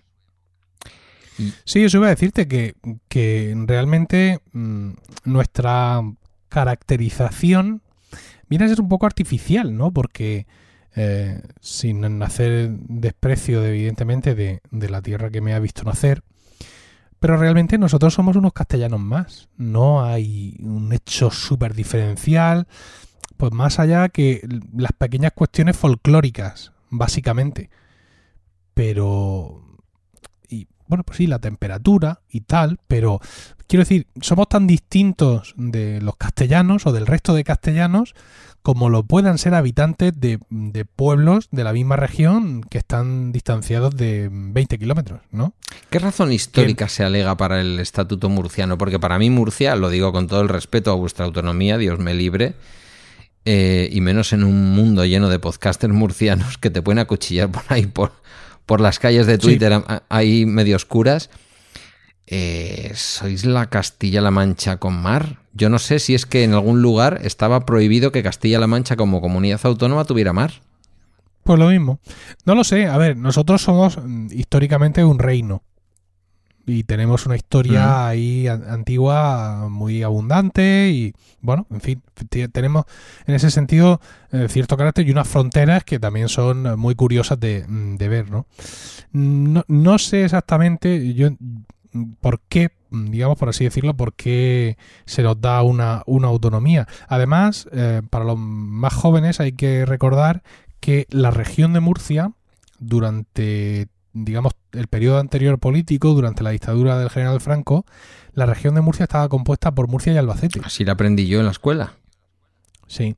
Y es cuando llega, digamos, la España de las autonomías, que Albacete se incorpora a Castilla, cosa que tiene todo el sentido del mundo, y nosotros nos quedamos solos, por así decirlo. Eh, siempre de vez en cuando surge la historia de que nosotros lo que tendríamos que haber hecho es quedarnos Albacete y juntarnos con Almería y con Alicante. Y que mejor nos hubiera ido a los cuatro, por así decirlo. Porque hay muchos puntos en común de, de carácter, hay muchas historias con la Vega Baja, por ejemplo, de Alicante, Sí. con la zona más próxima de, Sí. de, de Almería y en todos esos años franquistas de comunión con Albacete también ha habido mucha no sé, mucha hermandad, por así decirlo, ¿no? Pero no sé, no, no- no, sabría explicarte. Hay, veces que me da la sensación de que la, las Españas de, la, de- de la España de las autonomías es un poco como el, el mapa de África. Si tú miras un, un mapa de África, ves de pronto que hay fronteras que son rectas. Pero Tiralíneas. rectas, Mm, pero con un tiralíneas. Ujú. Que es en plan, mira, y hasta aquí. la colonización. ¿Sabes? Porque no tengo motivos para darte otro palmo más de desierto o otro palmo menos, ¿no? Y, y- eso ha causado luego muchísimos problemas. De hecho, la gente luego se ha estado matando durante muchos años por, por todo aquello. Ya lo ¿no? creo. Aquí no nos hemos matado, pero mm, bueno, realmente, insisto, salvo asuntos folclóricos que, insisto también, pueden mm, causar diferencias incluso en pueblos distanciados de 20 kilómetros, no hace falta que sean regiones enteras, yo no, eh, no me siento muy distinto de, en general, ¿eh? en números muy grandes, porque como me oigan los murcianos de mi red me van a correr a gorrazos, pero bueno, pero la realidad es que esto es eh, una es Castilla también, ¿no? En ese sentido. No hay una lengua diferencial, no hay ahí un, no sé, un hecho, no, no voy a decir nación, pero aquí estamos, en cualquier caso. ¿Tú qué crees que, Ah. qué crees que os caracteriza? De verdad, no este tópico que, que mira, y además cómicos que admiro, ¿eh? pero se ha convertido en una moda. Wyoming, Andreu Buenafuente, todo, todo ese entorno es como el broncano, que lo veo ahora mucho por, por YouTube. eh, y, esos podcasts que hacen en donde te tienes que imaginar lo que está pasando, porque como es un vídeo del que han extraído el audio, em, ¿Por qué la broma con Murcia? ¿Por qué le ha tocado Murcia ahora? Pues no tengo ni idea. Pero yo creo que una de las cosas que nos caracteriza a los murcianos precisamente es el, mirar esto con, mucha distancia. Mm, Incluso con cierto punto de superioridad, ¿no? Eh, un murciano vería esto y diría, será tontopijo. Que es, lo de tontopijo me parece maravilloso, ¿no? Como, como, como insulto, eh, ¿no? Lo, lo vería así diciendo, anda aquí. ¿Sabes? Es como no nos terminamos de afectar por, por este tipo de, de cosas porque entendemos que estamos a otro nivel. Y no es que seamos una eh, tierra donde desgraciadamente existe un nivel cultural eh, muy por encima de otras regiones, ¿no? Es decir, nuestro índice de escolaridad, todo este tipo de cosas. Pero dinerito habéis manejado, ¿eh? Pero es un dinero bastardo, Pedro. ¿De dónde viene nuestro dinero? De la burbuja del ladrillo. Ahora y en su momento de dónde vino, de, de la industria de la seda, de mis queridos gusanos de seda. Es decir, mm, y no hemos sabido aprovechar generalmente ese dinero mm, para que hiciera realmente... Aquel de la seda sí, pero este último no ha hecho mella. ¿Sabes? Si, si tú miras qué hemos conseguido con ese dinero como, como empresas o como región, no te vas a encontrar grandes cosas. No. No te vas a encontrar una región transformada, una región que reinvirtió, eh, una región. Te vas a encontrar, pues, muchas paletadas, ¿sabes? Sí, sí, sí. Muchas obras faraónicas, muchas cosas absurdas. Mm, Entonces, pues no, no hay ahí una. un- hay- esto es pan y circo en muchas ocasiones. Tenemos unos políticos en general, o hemos tenido unos políticos de una talla intelectual ínfima. Mm, No, no estoy diciendo ya talla política. Estoy hablando de talla intelectual. Mira, nuestro presidente, nuestro mm, presidente del gobierno, don Ramón Luis Valcárcel, que es el presidente de, Murcia que más tiempo ha estado en el cargo del PP, ahí instauró pues un régimen, porque es lo que hemos tenido, un régimen brutal del cual todavía ahora la región lucha por, por, por deshacerse, ¿no? Por, por soltar. Un régimen que además no ha traído nada bueno. Porque si tú miras toda la trayectoria de Ramón Luis, verás que coincide con un montón de gobiernos en Madrid del Partido Popular y no ves que eso nos haya supuesto nada interesante, cuando hemos sido un auténtico vivero de votos para el PP. Es decir, aquí ha llegado a sacar el 80% de los votos el Partido Popular. Sí, sí. O sea, una- un auténtico disparate, ¿no? Y sin embargo eso luego no se nos ha devuelto. No, no hemos sido premiados. Estamos ahora todavía a vueltas con el AVE. Cuando mm, hay montañas de periódicos con todos nuestros políticos del PP diciendo que las uvas no las comemos en Madrid.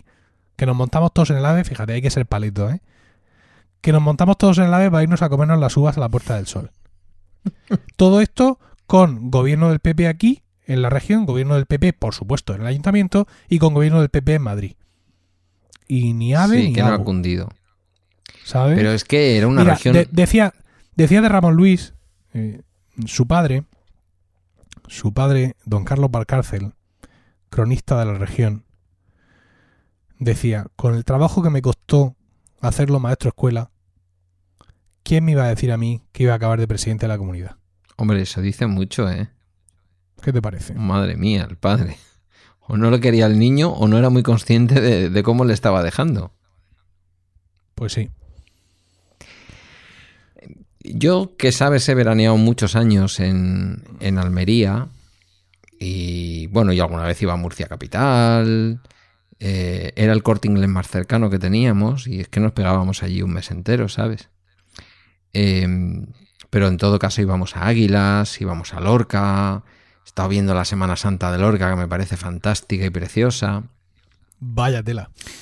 Bueno, a mí me, a mí me gustó. Igual es un super espectáculo que tiene poco que ver con la religión, pero. eh, yo, yo me recuerdo allí sentado y a mi lado, esos son caballos, esos son caballos. ¡Viva el paso azul! ¡Viva el paso blanco! Y cuando pasa el paso que no es el tuyo, entonces te sacan la merienda. sí, sí, eso funciona así, ¿eh? Bueno, no sé, a mí me pareció divertido. Creo que en aquellos años incluso hubo alguna retransmisión por televisión Sí, sí, española. no, no, no, y la, y, y la sigue habiendo, ¿eh? Es que, pero yo, yo creo que algún año incluso con realización de Pilar Miró, que no me digas tú que no era un lujo pensando en el espectáculo. O sea, una cosa, Sí, sí. una cosa espectacular. Mm, pero creo que había un poco de reticencia por parte de los almerienses. Tú, de- tú decías que os veíais ahí juntos, pero yo veía en los almerienses una cierta reticencia hacia los murcianos. Y lo que sí vi en aquellos años, que yo ya tenía una conciencia política, incluso una militancia, mm, vi una región que se estaba entregando por completo, eh, mientras que estaba reclamando el agua, el agua del Tajo, eh, se estaba entregando por completo a unas obras que ibas entre, entre mm, la costa y no sé si era Lorca, no sé si hay por ahí como una autovía, ahora me estoy liando un poco, y veías unas urbanizaciones de, ¿cómo se llamaban estos? Polar. Sí, Polaris. Polaris, Polaris que, que Sí. llegaron, si no recuerdo mal, yo tuve un conocido que era el preparador físico del Polaris, que jugó en primera división de la, de la liga de, de fútbol sala. Quiero decir que ahí había Sí, dinerito que se estaba sí, blanqueando, pero bien. mucho, mucho patrocinaron equipos de fútbol. Claro. Ha, ha habido, esto es en la, en- lo es en la autopista, que de, la autovía que te lleva a Cartagena, desde Murcia, ¿no? El, todo, todo, todos los, los resorts de golf, Eso ¿no? es. En el lateral, es. todo, toda una cosa tremenda. Eh, Johan Cruyff, que en paz descanse, también estuvo pilotando algunos proyectos por aquí. Y muchas de estas cosas han Camacho era quedado, la mira, imagen pública de Polaris también, durante un también, tiempo. también, sí, mira. Para que te hagas una idea, algunos de estos adosados de, de Polaris y de algunos de estos sitios, de, de los varios resorts de Polaris, mm, te has podido ir en los últimos años a un banco y te los quedas por 12.000 euros. Claro, pero ¿quién quiere una cosa de esas en medio del desierto?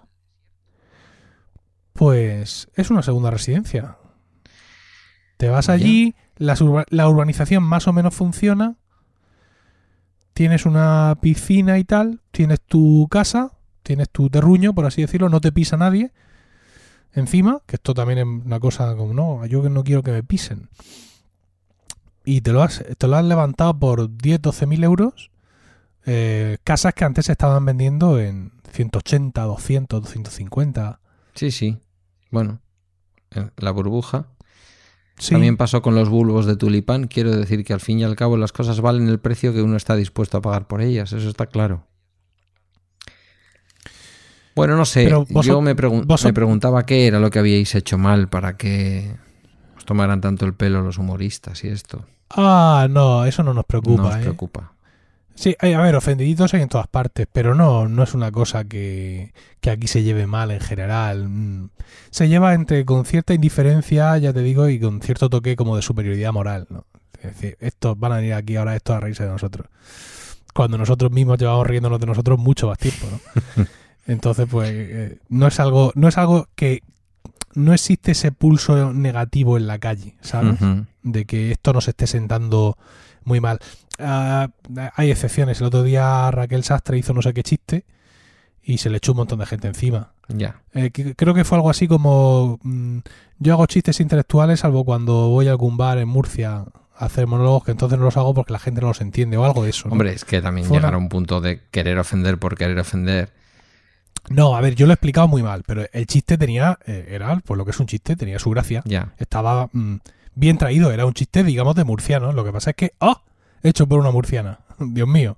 Ah, bueno, ya. Eh, ¿Sabes? Hombre, no. Entonces, en plan, ¿cómo? ¿Cómo? ¿Cómo es posible? Nadie es profeta en su y tierra. ahí se le tiró una gente por Twitter, pero fue en plan. ¿en serio? ¿De verdad? Ya, Quiero decir. ya. Sí, ahí, ahí andamos. Bueno, Pero lo vuestro, vosotros, claro, vosotros sí tenéis ahí un acervo cultural, una cosa como muy distinta, mm, solo de vosotros. Y también, y también cierta fama, realidad, eh, cierta historia de ser un sitio económicamente muy asentado. Más allá de las modas y las costumbres, ¿no? hombre, porque tenemos Par- el concierto económico corazón. Ya, pero aparte vuestra industria, ¿no? sí, O sea, sí, no, el- aparte no. El, el perfil, el perfil del vasco trabajador, Sí, de la es empresa vasca, de la empresa familiar vasca, incluso. eh, yo cuando, cuando cuentas cosas de las icastolas de Guille es en plan, pero bueno, pero este hombre ¿dónde está? ¿Dónde manda al crío? ¿Está en Noruega? ¿Está en Finlandia? Hombre, a la educación entra mucho dinero, entra mucho dinero también a la sanidad, sin ninguna duda. Las infraestructuras. Eh, es verdad que en esta época, claramente beneficiados por, eh, el concierto económico, concierto económico que se basa en, en derechos forales, en la historia medieval. Eh, yo no seré el que se queje, desde luego no me quejo. No pagamos pocos impuestos, quiero decir que tampoco se piense la gente que es que vivimos del resto de España y nosotros no pagamos impuestos, pagamos nuestros impuestos.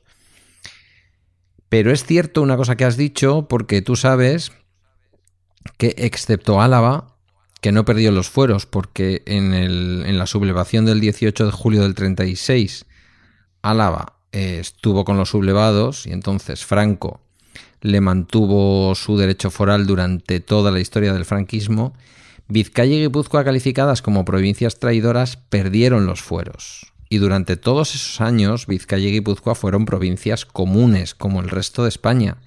Y eso no impidió que efectivamente toda la industria pesada, todos los astilleros, la industria del acero, la extracción de mineral, eh, eh, la industria auxiliar del automóvil, que ha ido evolucionando a una industria auxiliar de la aeronáutica, que además tenemos muy cerquita toda Aquitania, en donde prácticamente está casi toda la industria y casi todos los polos tecnológicos relacionados con la aeronáutica que hay en Europa. Entonces es verdad que estamos primero en un lugar privilegiado, porque al fin y al cabo es un paso hacia, hacia Europa, como le pasa también en parte a Cataluña, ¿no?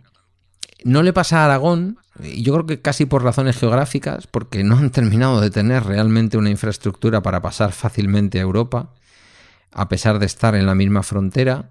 Y es verdad que sí, que hay, un, que hay una tradición emprendedora y hay una tradición de industrial, de industriales, de gente con dinero que, que, lo, que no lo ha apostado a grandes burbujas, sino a innovación y a muchas cosas de estas. Pero luego, sin duda, sin duda, nos beneficiamos de varias cosas. Una, desde luego, son los fueros que vuelven a incorporarse a la realidad, eh, digamos, legal española con la Constitución. Y después con el estatuto y con la ley de territorios históricos. Ya sabes que nuestras provincias no son provincias, son territorios históricos, así se llaman.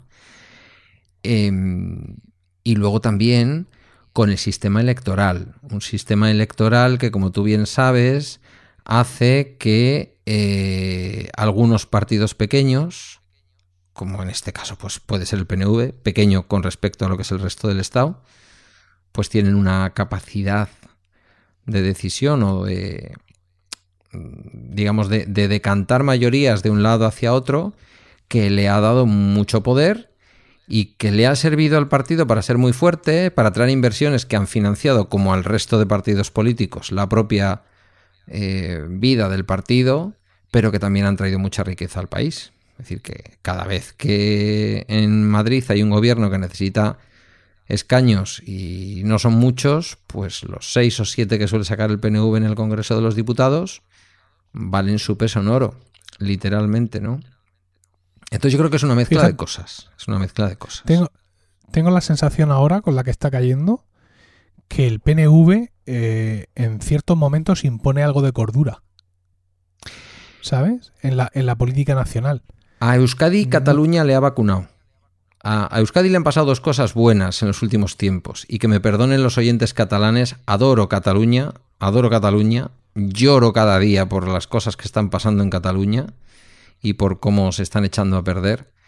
Mm, pero le han pasado dos cosas buenas. Una es el final de la violencia y la segunda y coincidente con esta, lo que en otro contexto podría haber sido, vale, ya se ha acabado la violencia y ahora ya podemos hablar en igualdad de condiciones de si queremos ser independientes o no y tal y cual y todo este rollo, eh, bueno, este rollo, quiero decir que para algunas personas es importante y yo lo respeto porque si tengo clara una cosa es que en ausencia de violencia, la propuesta política de que tú quieras la independencia para un territorio es tan legítima como la del que quiere la unidad de ese territorio con el resto de España. Eso lo tengo clarísimo.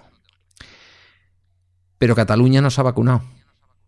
El PNV mira para Cataluña. Fíjate que no van ni juntos a las elecciones europeas. El PNV y, los de la antigua Convergencia y Unión, como se llamen ahora, ¿no? No van juntos porque el PNV es muy inteligente. El PNV es un partido muy de país, muy de sentido común. Aunque a veces, en algunos momentos, yo creo que con ánimo de mejorar cosas y de acabar con ETA y tal y cual. Creo, ¿eh? Quiero creer. Eh, se han hecho un poquito al monte, aquella época de Lizarra que todos recordamos, pero por lo general es un partido muy sensato.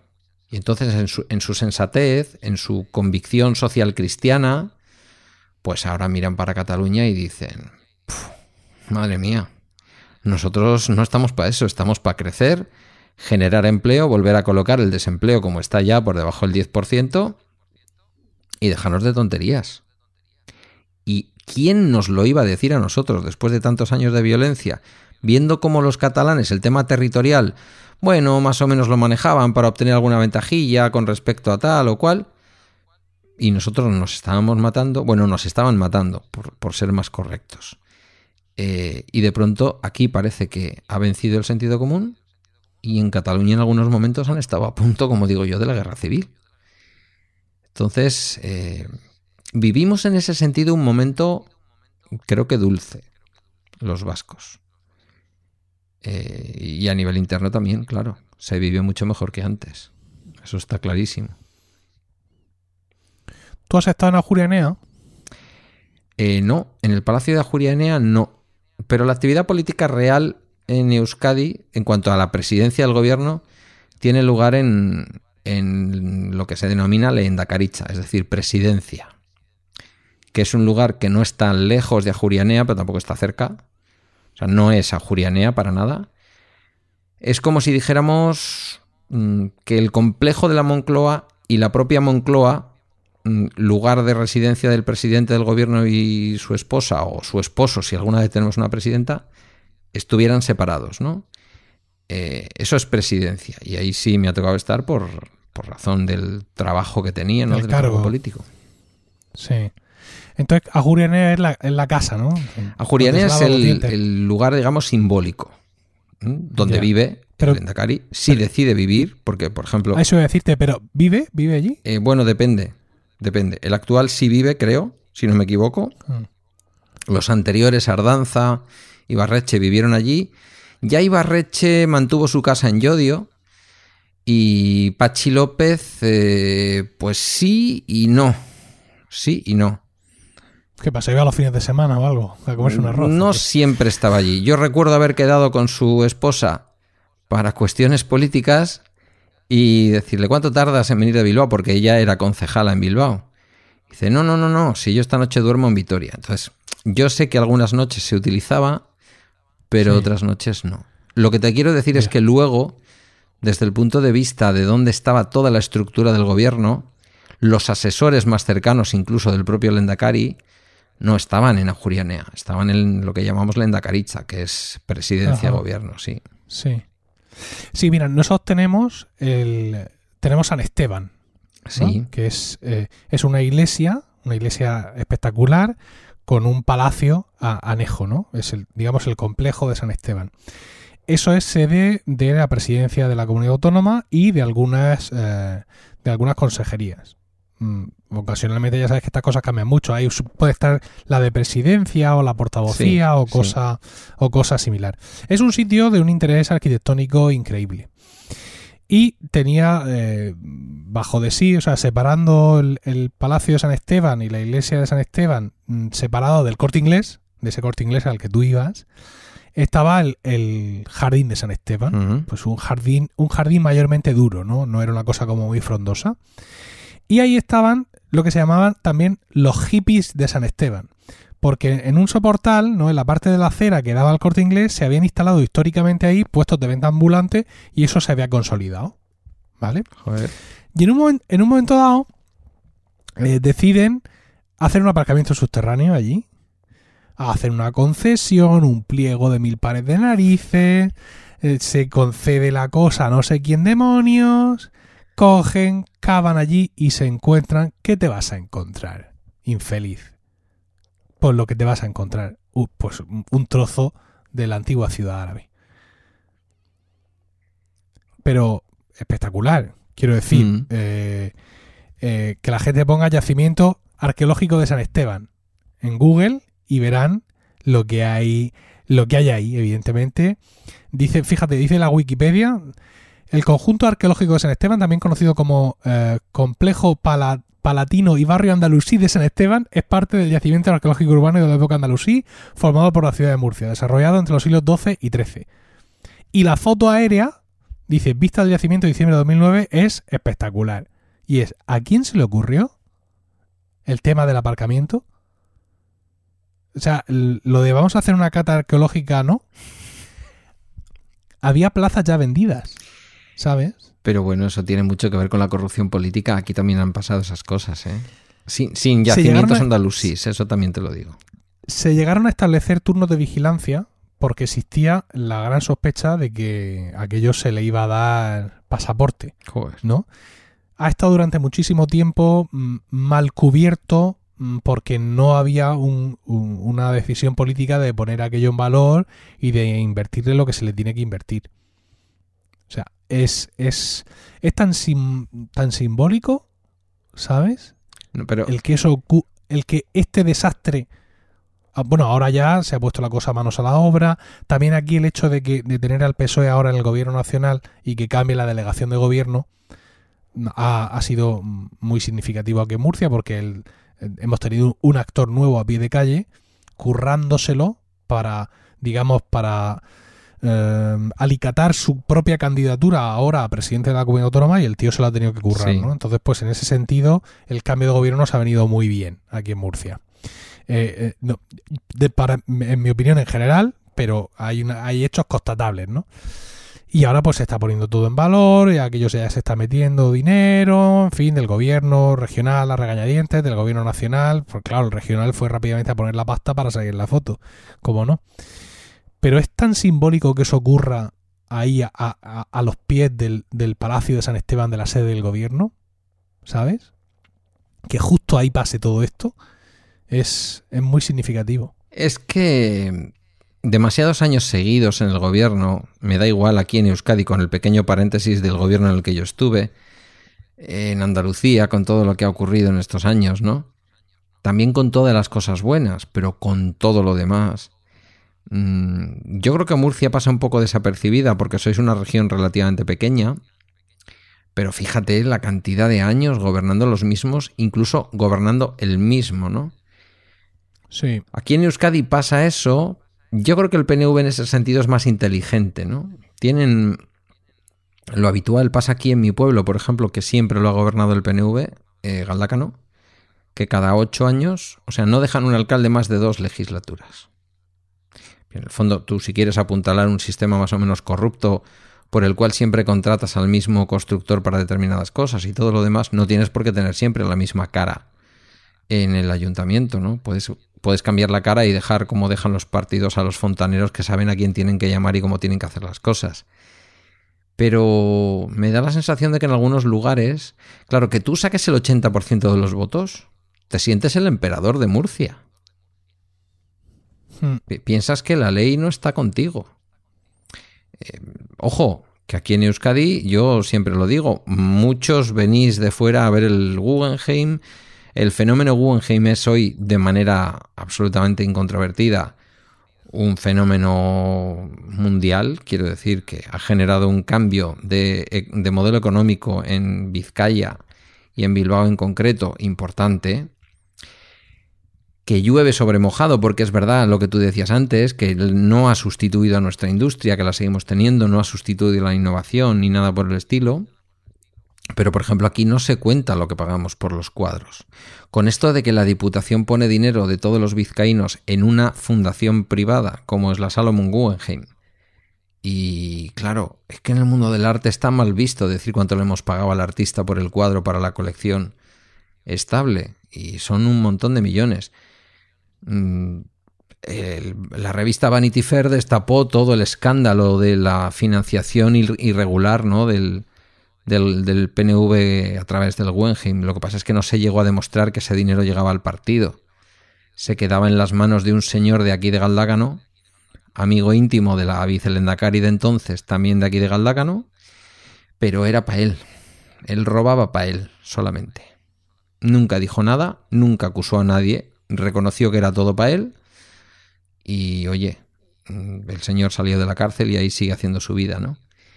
No está bonito ni funcionan los países en donde gobiernan siempre los mismos. Aunque tengan regímenes democráticos y aunque vayamos a votar y esté bien que, oye, si el pueblo quiere, ¿no? Si todo el pueblo quiere que sigan saliendo siempre los mismos aquí o los mismos en Murcia o los mismos en Andalucía, pues será bueno. Pues no, no es bueno. Lo que pasa es que nunca he dado con el... O sea, yo personalmente no he dado nunca con la fórmula para que eso pueda cambiar. Hombre, es que el, clientelismo que desarrollan los partidos en el poder es, es, terrible, ¿no? Y como tú dices, siempre, por muy idealista que sea el el de arriba, el que da la cara, luego están todos los de abajo, todos los de las entrañas, que son los que se aseguran, ¿no? De que las cosas vayan por donde tienen que ir y de que se hagan las cosas como se tienen como se tienen que hacer. Y eso, claro, al final pues crea pueblos cautivos que evidentemente votan a los que tienen que votar.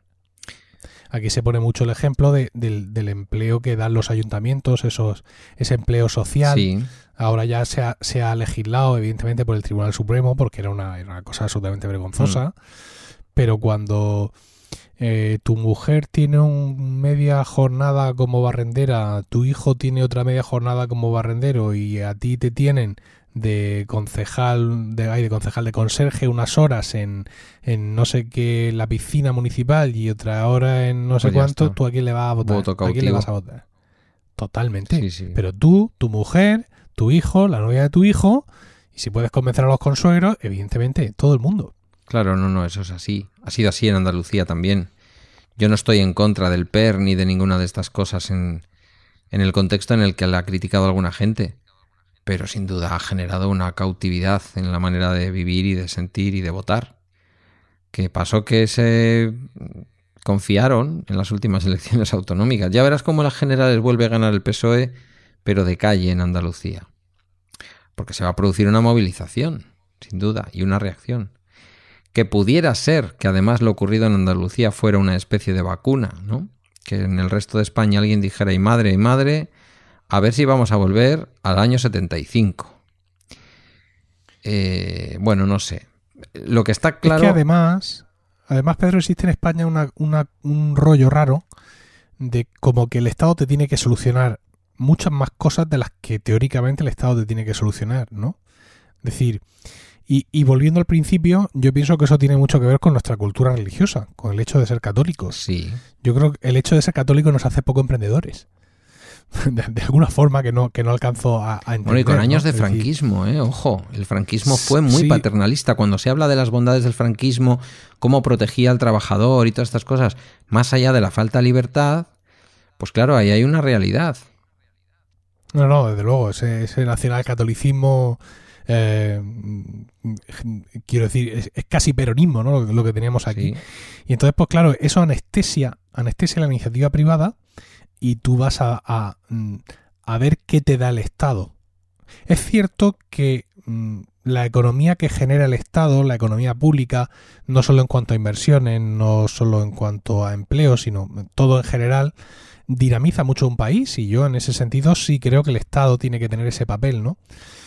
Pero mm, mm, en muchas ocasiones cuando escuchas el discurso de la gente o incluso algunos políticos da la sensación de que es el Estado el que tiene que darle trabajo a todo el mundo.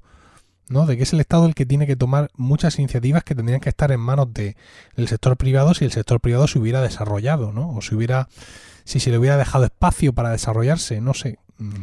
Mm. y creo que tiene que ver mucho con nuestro carácter, con nuestro carácter mediterráneo, con nuestro carácter de pueblo de, ascendencia católica, por así decirlo, el ese, eh, ese buscar siempre a alguien encima que te lo solucione. ¿Mm? Sí. Porque, porque ni siquiera te llegas a plantear si tú por tu propia cuenta puedes solucionártelo, ¿no? Sino que estás siempre esperando a que te caiga el maná. Porque nos falta la parte buena del liberalismo, que es la iniciativa. Nos faltaría un poquito de calvinismo y de eso no ha habido nunca en España, ¿no? Mira, cuando, cuando Euskadi llegan las políticas activas de empleo, que a mí me pilla en el gobierno, formo de hecho parte de la comisión de transferencias de, la de las políticas activas de empleo al, País Vasco, eh, y ponemos en marcha el, Servicio Vasco de Empleo.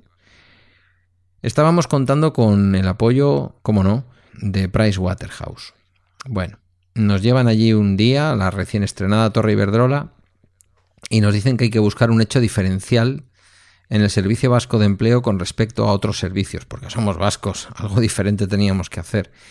Y en la reunión estábamos cuatro personas, eh, cinco personas, un director general, eh, un viceconsejero que provenía de los servicios sociales, el director general provenía de empleo, otro director que provenía del mundo del empleo y yo que provenía de los servicios sociales y uno que venía de otra historia. ¿Y, tú eras director general también? Eh, bueno, sí, con el rango de director general de lo que es el Estado, pero que aquí era director.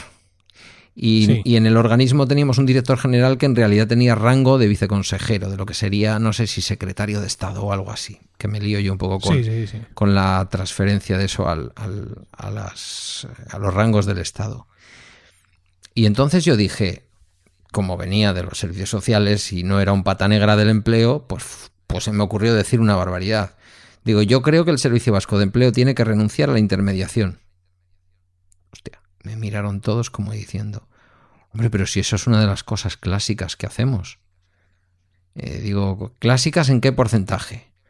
Entre el 1,8 y el 3% de la intermediación, digo, fuera. Fuera, coge todos tus recursos y ofréceselos a la gente. Para la orientación laboral, es decir, para ayudarle a entender qué le gusta hacer y para qué tiene capacidades, y para la formación laboral, es decir, para darle formación profesional para el empleo, que además era la dirección que yo ostentaba junto con la de garantía de ingresos, y, ayudarle a completar, es decir, de lo que quieres hacer, tienes un gap con lo que tú puedes hacer con la formación que tienes, porque estés muy por arriba o porque estés muy por abajo, te la voy a dar. Y lo otro, que lo haga el mercado. No digo las ETTs, ¿eh? que ni tan siquiera yo estaba defendiendo el papel de las ETTs. Estaba hablando del papel de los cuñados, de los sobrinos, del primo, de los anuncios en, prensa de las propias empresas, de donde la gente encuentra trabajo. No sigamos diciéndole a la gente que es el servicio público de empleo el que le busca empleo, porque es mentira. El servicio de empleo lo que hace es contar los desempleados y lo hace mal. Las cifras de paro se pueden en dos días se maquillan las cifras de paro y se convierten en lo que un director general quiera. Porque las llamadas eran, eh, vienen mal las cifras de este mes porque ha pasado tal cosa. Haz el favor y pídele a la Dirección General de Formación Profesional, no la del empleo, la normal, la de educación, que te pase un listado con todos los nombres y apellidos de las personas que están matriculadas, porque por ley esos no cuentan como desempleados. Cruzabas eso en dos días y en dos días, si el paro iba con un repunte de 4.000 personas, de pronto tenía una caída de 5.000. Ya está, había sacado las 9.000 personas que estaban como demandantes de empleo y matriculadas en la FP. Así se hacen las cosas en este país y así se hace la política. Y la gente piensa y tiene y luego va a votar además con esa, con esa intención y los políticos le hacen las promesas con esa orientación también, que los políticos les van a resolver la vida. Y los políticos, y a las pruebas me remito, a lo largo de los años, voy a ser un poco injusto porque este país ha evolucionado y se han hecho cosas, ¿eh? y se han hecho en los parlamentos, no se han hecho en las calles a tiros, se han hecho en los parlamentos, y ojalá que siga siendo así. Pero no nos van a solucionar nada que nosotros no ayudemos a que se solucione. ¿Queremos seguir engañándonos con que el servicio murciano de empleo nos va a dar trabajo o el servicio vasco de empleo nos va a dar trabajo? Pues engañémonos. Claro. Mira, hay una cosa que me saca de mucho de quicio. Eh, bueno, eh, cada día en cualquier periódico de aquí de Murcia tienes varios ejemplos de todo esto, ¿no? De todos los sectores que quieren de alguna forma u otra mamar de la teta de la ubre pública, por así decirlo, eh, como una forma de que les solucione sus, sus, problemas directamente así. Y una de las cosas que, que más nervioso me pone es cuando, por desgracia, ocurre algún tipo de desastre. ¿No? Cuando hay una gran sequía o cuando hay muchas lluvias, es decir, lo que sea, ¿no? O cuando hace buen tiempo o cuando hace mal tiempo. Enseguida salen eh, determinados representantes colectivos que tienen muchísimo peligro cifrando las pérdidas del sector. Y te cifran las pérdidas del sector pues en, miles de billones de euros. Y dices tú, bueno, pues entonces en el periodo anterior, donde no os ha pasado esto, os habéis forrado. Supongo, supongo que habéis declarado esas ganancias, evidentemente, y que habéis pagado los impuestos correspondientes, ¿no? Porque no puede ser que cuando mm, llueve por así decirlo, y la gente no, no reserva en los hoteles, el sector de hostelería tenga unas pérdidas que no, no, puede uno ni plantearse, y que sin embargo, cuando ha hecho un tiempo espectacular, no salgan los del sector de la hostelería a decir, oye, estamos podridos de billetes, hemos ganado muchísimo dinero, y esto es una auténtica, una auténtica, uh, una auténtica maravilla, ¿no? Hoy, hoy eh, estaba fíjate, eh, está teniendo lugar en Murcia el juicio contra los de serie Junkies. Sí, sí, sí. Sí. Y en el telediario salía una, mujer representante del eh, Observatorio contra la Piratería. Y hablaba de que eh, en ausencia de, piratería se generaban 30.000 empleos, Pedro. ¿De qué? ¿De qué son esos empleos? O sea, si yo no me descargo cosas de Internet, se generan 30.000 empleos, pero, eh, ¿de qué son esos empleos? Sería en la etapa anterior a Spotify. No, no, lo llego a entender, ¿no? O sea, eh, ni siquiera habla de empleos indirectos. O sea, no sería que esto es, digamos, el, long tail, ¿no? Es decir, como la gente no se descarga películas, va al cine, por tanto, el señor del cine gana dinero y no solo mantiene los empleos, sino que se va de vacaciones o se compra un coche y hacen falta más comerciales en el concesionario Para, vender. O sea, ¿sabes? Todo este rollo, ¿no? Todo este rollo que es casi de primero de económicas. Eh, no, no. Lo, decía sin. Bueno, hablaba, por supuesto, las cifras mareantes y, sobre todo la creación de empleos, ¿no? 30.000 empleos. Y yo pienso que si tú le entras al trapo a, esta mujer, te acaba hablando de 300.000 empleos muy claramente, sin ningún tipo de pudor. Y, todo proviene de lo mismo, ¿sabes? Es decir, ahora que me ha ido mal, mis cifras son gigantescas porque quiero que venga el Estado a subvencionarme mis pérdidas, ¿no? Pero cuando me va bien, tampoco me va tan bien. Pero porque la propia política nunca eh, admite la ciencia. Yo esto lo viví también, me tocó vivirlo. Recuerdo que además estuve en Madrid estaba la presidencia española, el semestre de presidencia española, creo que fue la primera parte del 2010, que le tocó a España, luego vino Bélgica, y se organizaron bastantes cosas interesantes en Madrid, a las que yo pude bajar alguna porque me tocaban directamente. Una que no me tocaba muy directamente, pero que sí me interesaba bastante y fui a Madrid, fue justamente una especie de conferencia europea sobre eh, la importancia de la ciencia en la política.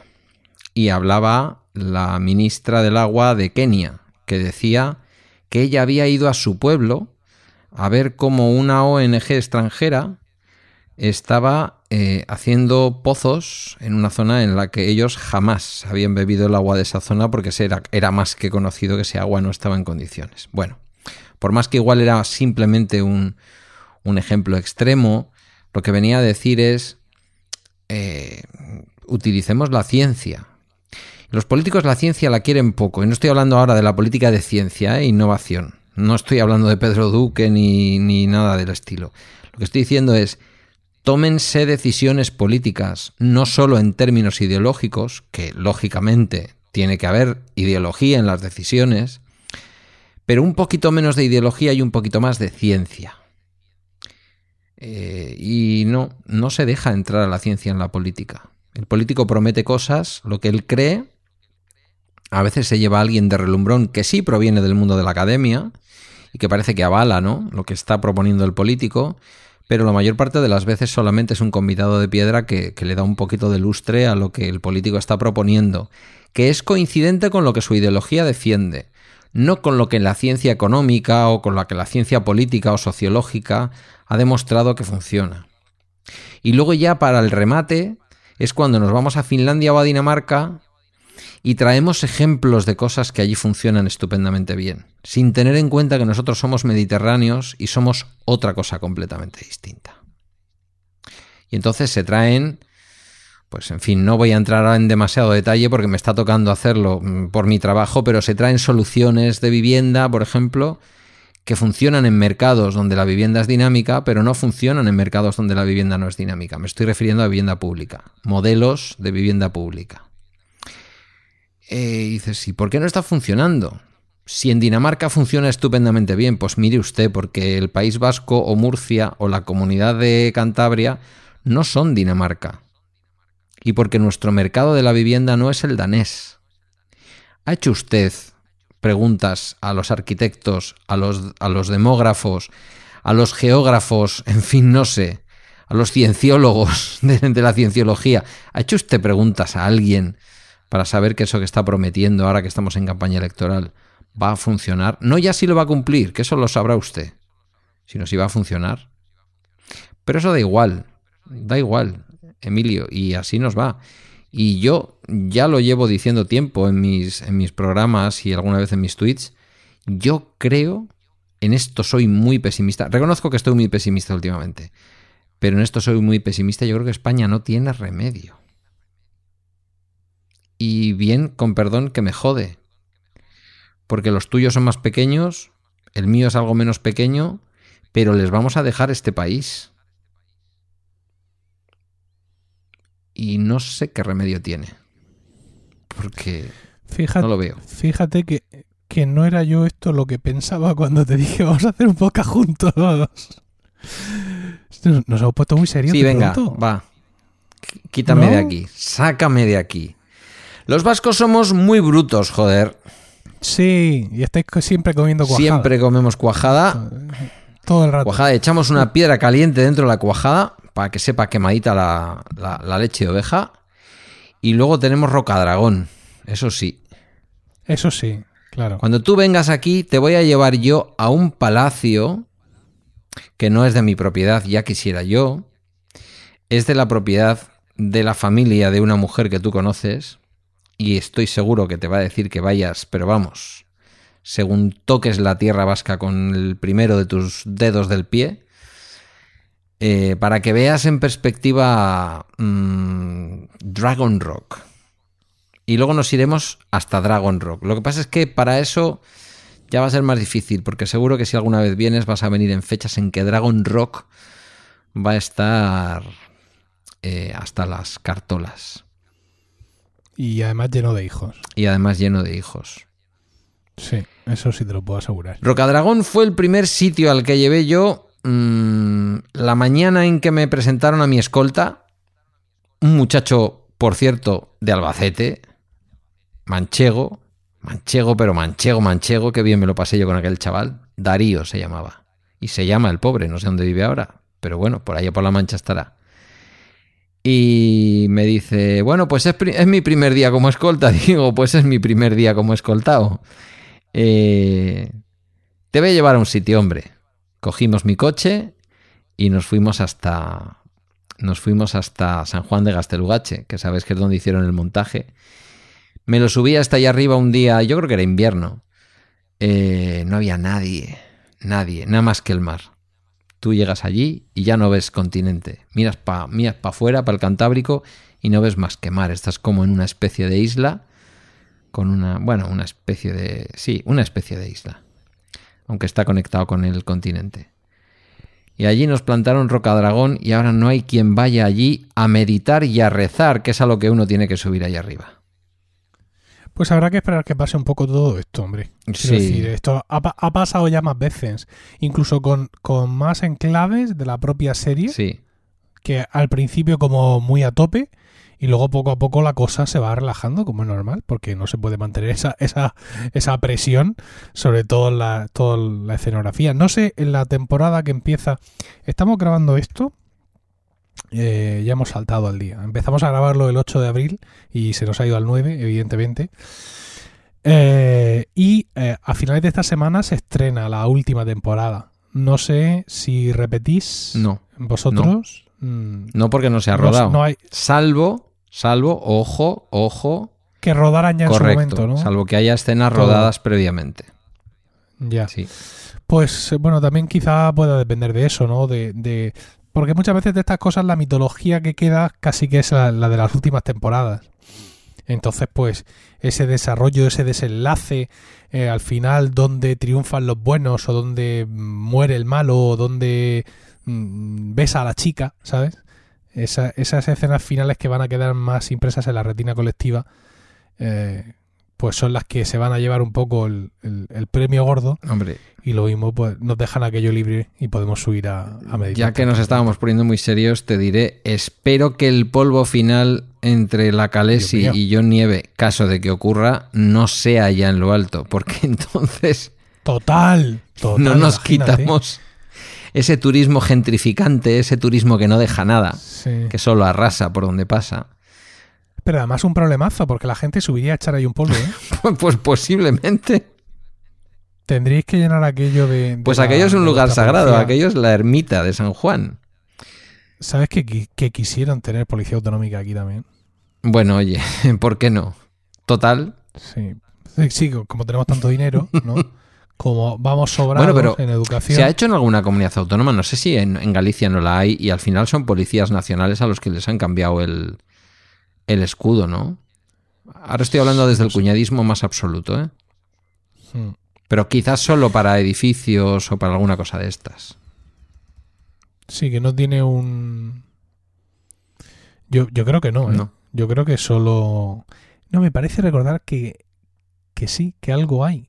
Que lo que tú dices que son unidades que están, que son unidades de la, de la, de la Policía Nacional con determinada funcionalidad mm, autonómica. Creo que sí tiene Policía Autonómica Canarias. Bueno, pero porque pilla lejos. claro, efectivamente. Ya queda completamente justificado. El cuerpo, las- los, los Africans... ah, Esto lo digo para que se me enfaden los canarios Los Corps, sí. y, y especialmente algún podcaster canario de la red.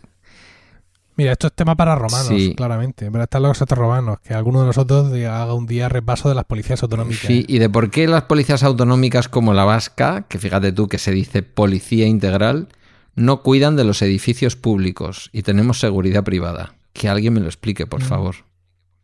Sí. Esto sí que es curioso. Pero bueno, creo que como charla abierta. Sí, Pedro, sí, sí. Y además yo llevo una hora de retraso con mi hora de sueño y eso no sabes tú cómo le pasa factura a un señor mayor como yo, ¿eh? Yo creo, no sé tú qué opinas, pero creo que se nos ha ido por completo todo. Quiero decir, cuando yo te planteé vamos a hablar de nuestras tías, primas monjas, no pensaba que la conversación iba a llevarnos donde nos ha llevado. Y cuando tú me dijiste, vamos a hablar de un poco de la de la singularidad murciana y de la singularidad vasca para que la gente vea un poco de dónde venimos, las diferencias, y al final has acabado diciendo que este país no tiene solución. Bueno, pero esto es para que me lleven la contraria y me den un poco de esperanza, un hálito de esperanza. Quizás tendríamos que, re- que- o sea em- em- ya hemos empezado esto ya está ya está publicado vale pero quizás tendríamos que replantearnos un poquito el podcast ¿eh? intentar en vez de que no sea una charla tan abierta Sí. para no acabar de- deprimidos o deprimiendo o eh, hablando de no se sabe bien qué Que era broma. Emilio, que no, que España va bien. no hombre tampoco es eso Venga, Bueno, va, prometido. a- Para el próximo programa hacemos una cosa menos, Sí. menos densa. Mm, a ver, lo mismo también es que es que no, tenemos que encajarnos. Quiero decir, lo hemos dicho, lo dijimos en Promo Podcast, que teníamos muchas ganas de hacer un podcast juntos. Sí. Y, y yo te escucho y tú me escuchas y a mí muchas veces me apetece responderte a lo que dices en bala extra. ¿Sabes? Si tú en bala extra tocas temas que son de mucho calado y en ya conoces las noticias también. Entonces, mm, quizá he sido yo, ¿no? El que Mm. nos ha conducido a esto No y sé. el que ha, el que ha, digamos, grabado la conversación eh, y no con B, sino con V, porque me, me apetece tener este tipo de conversaciones contigo, ¿sabes? Conversaciones, digamos, más serias. Puede ser. estemos más o, nos falte más o menos documentación, nos falte más o menos información más contrastada en algunos temas, pero me apetecía de alguna forma ser parte de, de ya conoces, ser parte de Bala Extra, aunque fuera en algún momento. Pues ya ves. Pues haremos un promo Va- podcast un día de estos. Eh, yo estoy viendo la curva y la verdad es que es indecente lo mucho que he hablado y lo poco que te he dejado, pero bueno. ¿Sí? Sí, crees? Yo estoy viendo la Bueno. curva de audición y la curva de audición no engaña.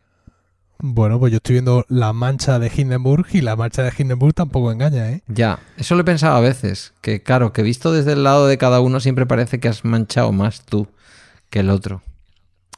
Bueno, Bueno, yo, yo espero que esto haya servido para dar un casi dos horas de entretenimiento a la gente mm, y que, en fin, que nos digan, sí, sí, seguís por ahí o no, por Dios, no lo vais a repetir. o que nos digan algo. Eh, hemos levantado una web, ¿verdad? sí, La extrañapareja.net. gracias por, su- el, por el plural, porque entre Fran y tú lo habéis hecho. con una ñ ahí metido. Eh, algún día os contaremos lo que es tener un dominio con ñ. Eh, Marca, marca bueno, pues, España. Sí, ahí está un poco espartano en estos momentos, un poco lean el, comienzo. Vale, ya la iremos dejando un poco más presentable, poco a poco, pero sí queríamos tener casa, ¿vale? Queríamos tener un sitio donde llevaros. Como ya hemos comentado, esto es un proyecto que nace al margen de, en cierta forma, de nuestras redes, de nuestras redes respectivas. Aunque ya también tenemos que ver, ahora que ya tenemos web, si vamos a publicar o no los capítulos también en la, web de nuestras redes. Bueno, vamos a ver cómo lo hacemos. Pero eso, al, al ser una cosa que queríamos tener desde fuera, aunque fuera también con nuestros medios productivos habituales, pues queríamos tener casa propia, por así decirlo. Un sitio donde podáis ir y hacer comentarios y podamos tener un debate eh, tranquilo, porque seguramente un podcast como este es algo que en, el seno de nuestras redes mm, quizá no se sabe, tampoco tendría sentido, con lo cual pues queda fuera y vamos a, a daros aquí este espacio también para que charlemos un poco de las muchas cosas que hemos hablado en el capítulo de hoy y espero en los capítulos que sigan. Pedro, por tu parte, ¿algo más? Nada más que eso, que hasta el próximo episodio, que sí, que me reitero, con muchísima ilusión, iniciamos este proyecto y yo sé que hay un montón de gente esperando escucharnos y eso es lo más placentero del mundo. Pues nada, esperamos. Si lo que querían era escucharnos, lo han conseguido. Quiero decir, tienen aquí casi dos horas de podcast. Si ese, si ese era su. No, dos horas ya enteras. Nada, ya nos conocen. yo creo que nadie si, era su menos. si era su objetivo, en lo que es escuchar, el acto físico de escucharnos lo han conseguido. Esperamos que os haya resultado interesante y todo esto. Y bueno, pues como dice Pedro, eh, nos volveréis a escuchar eh, dentro. Esperamos que de muy poco. Un saludo.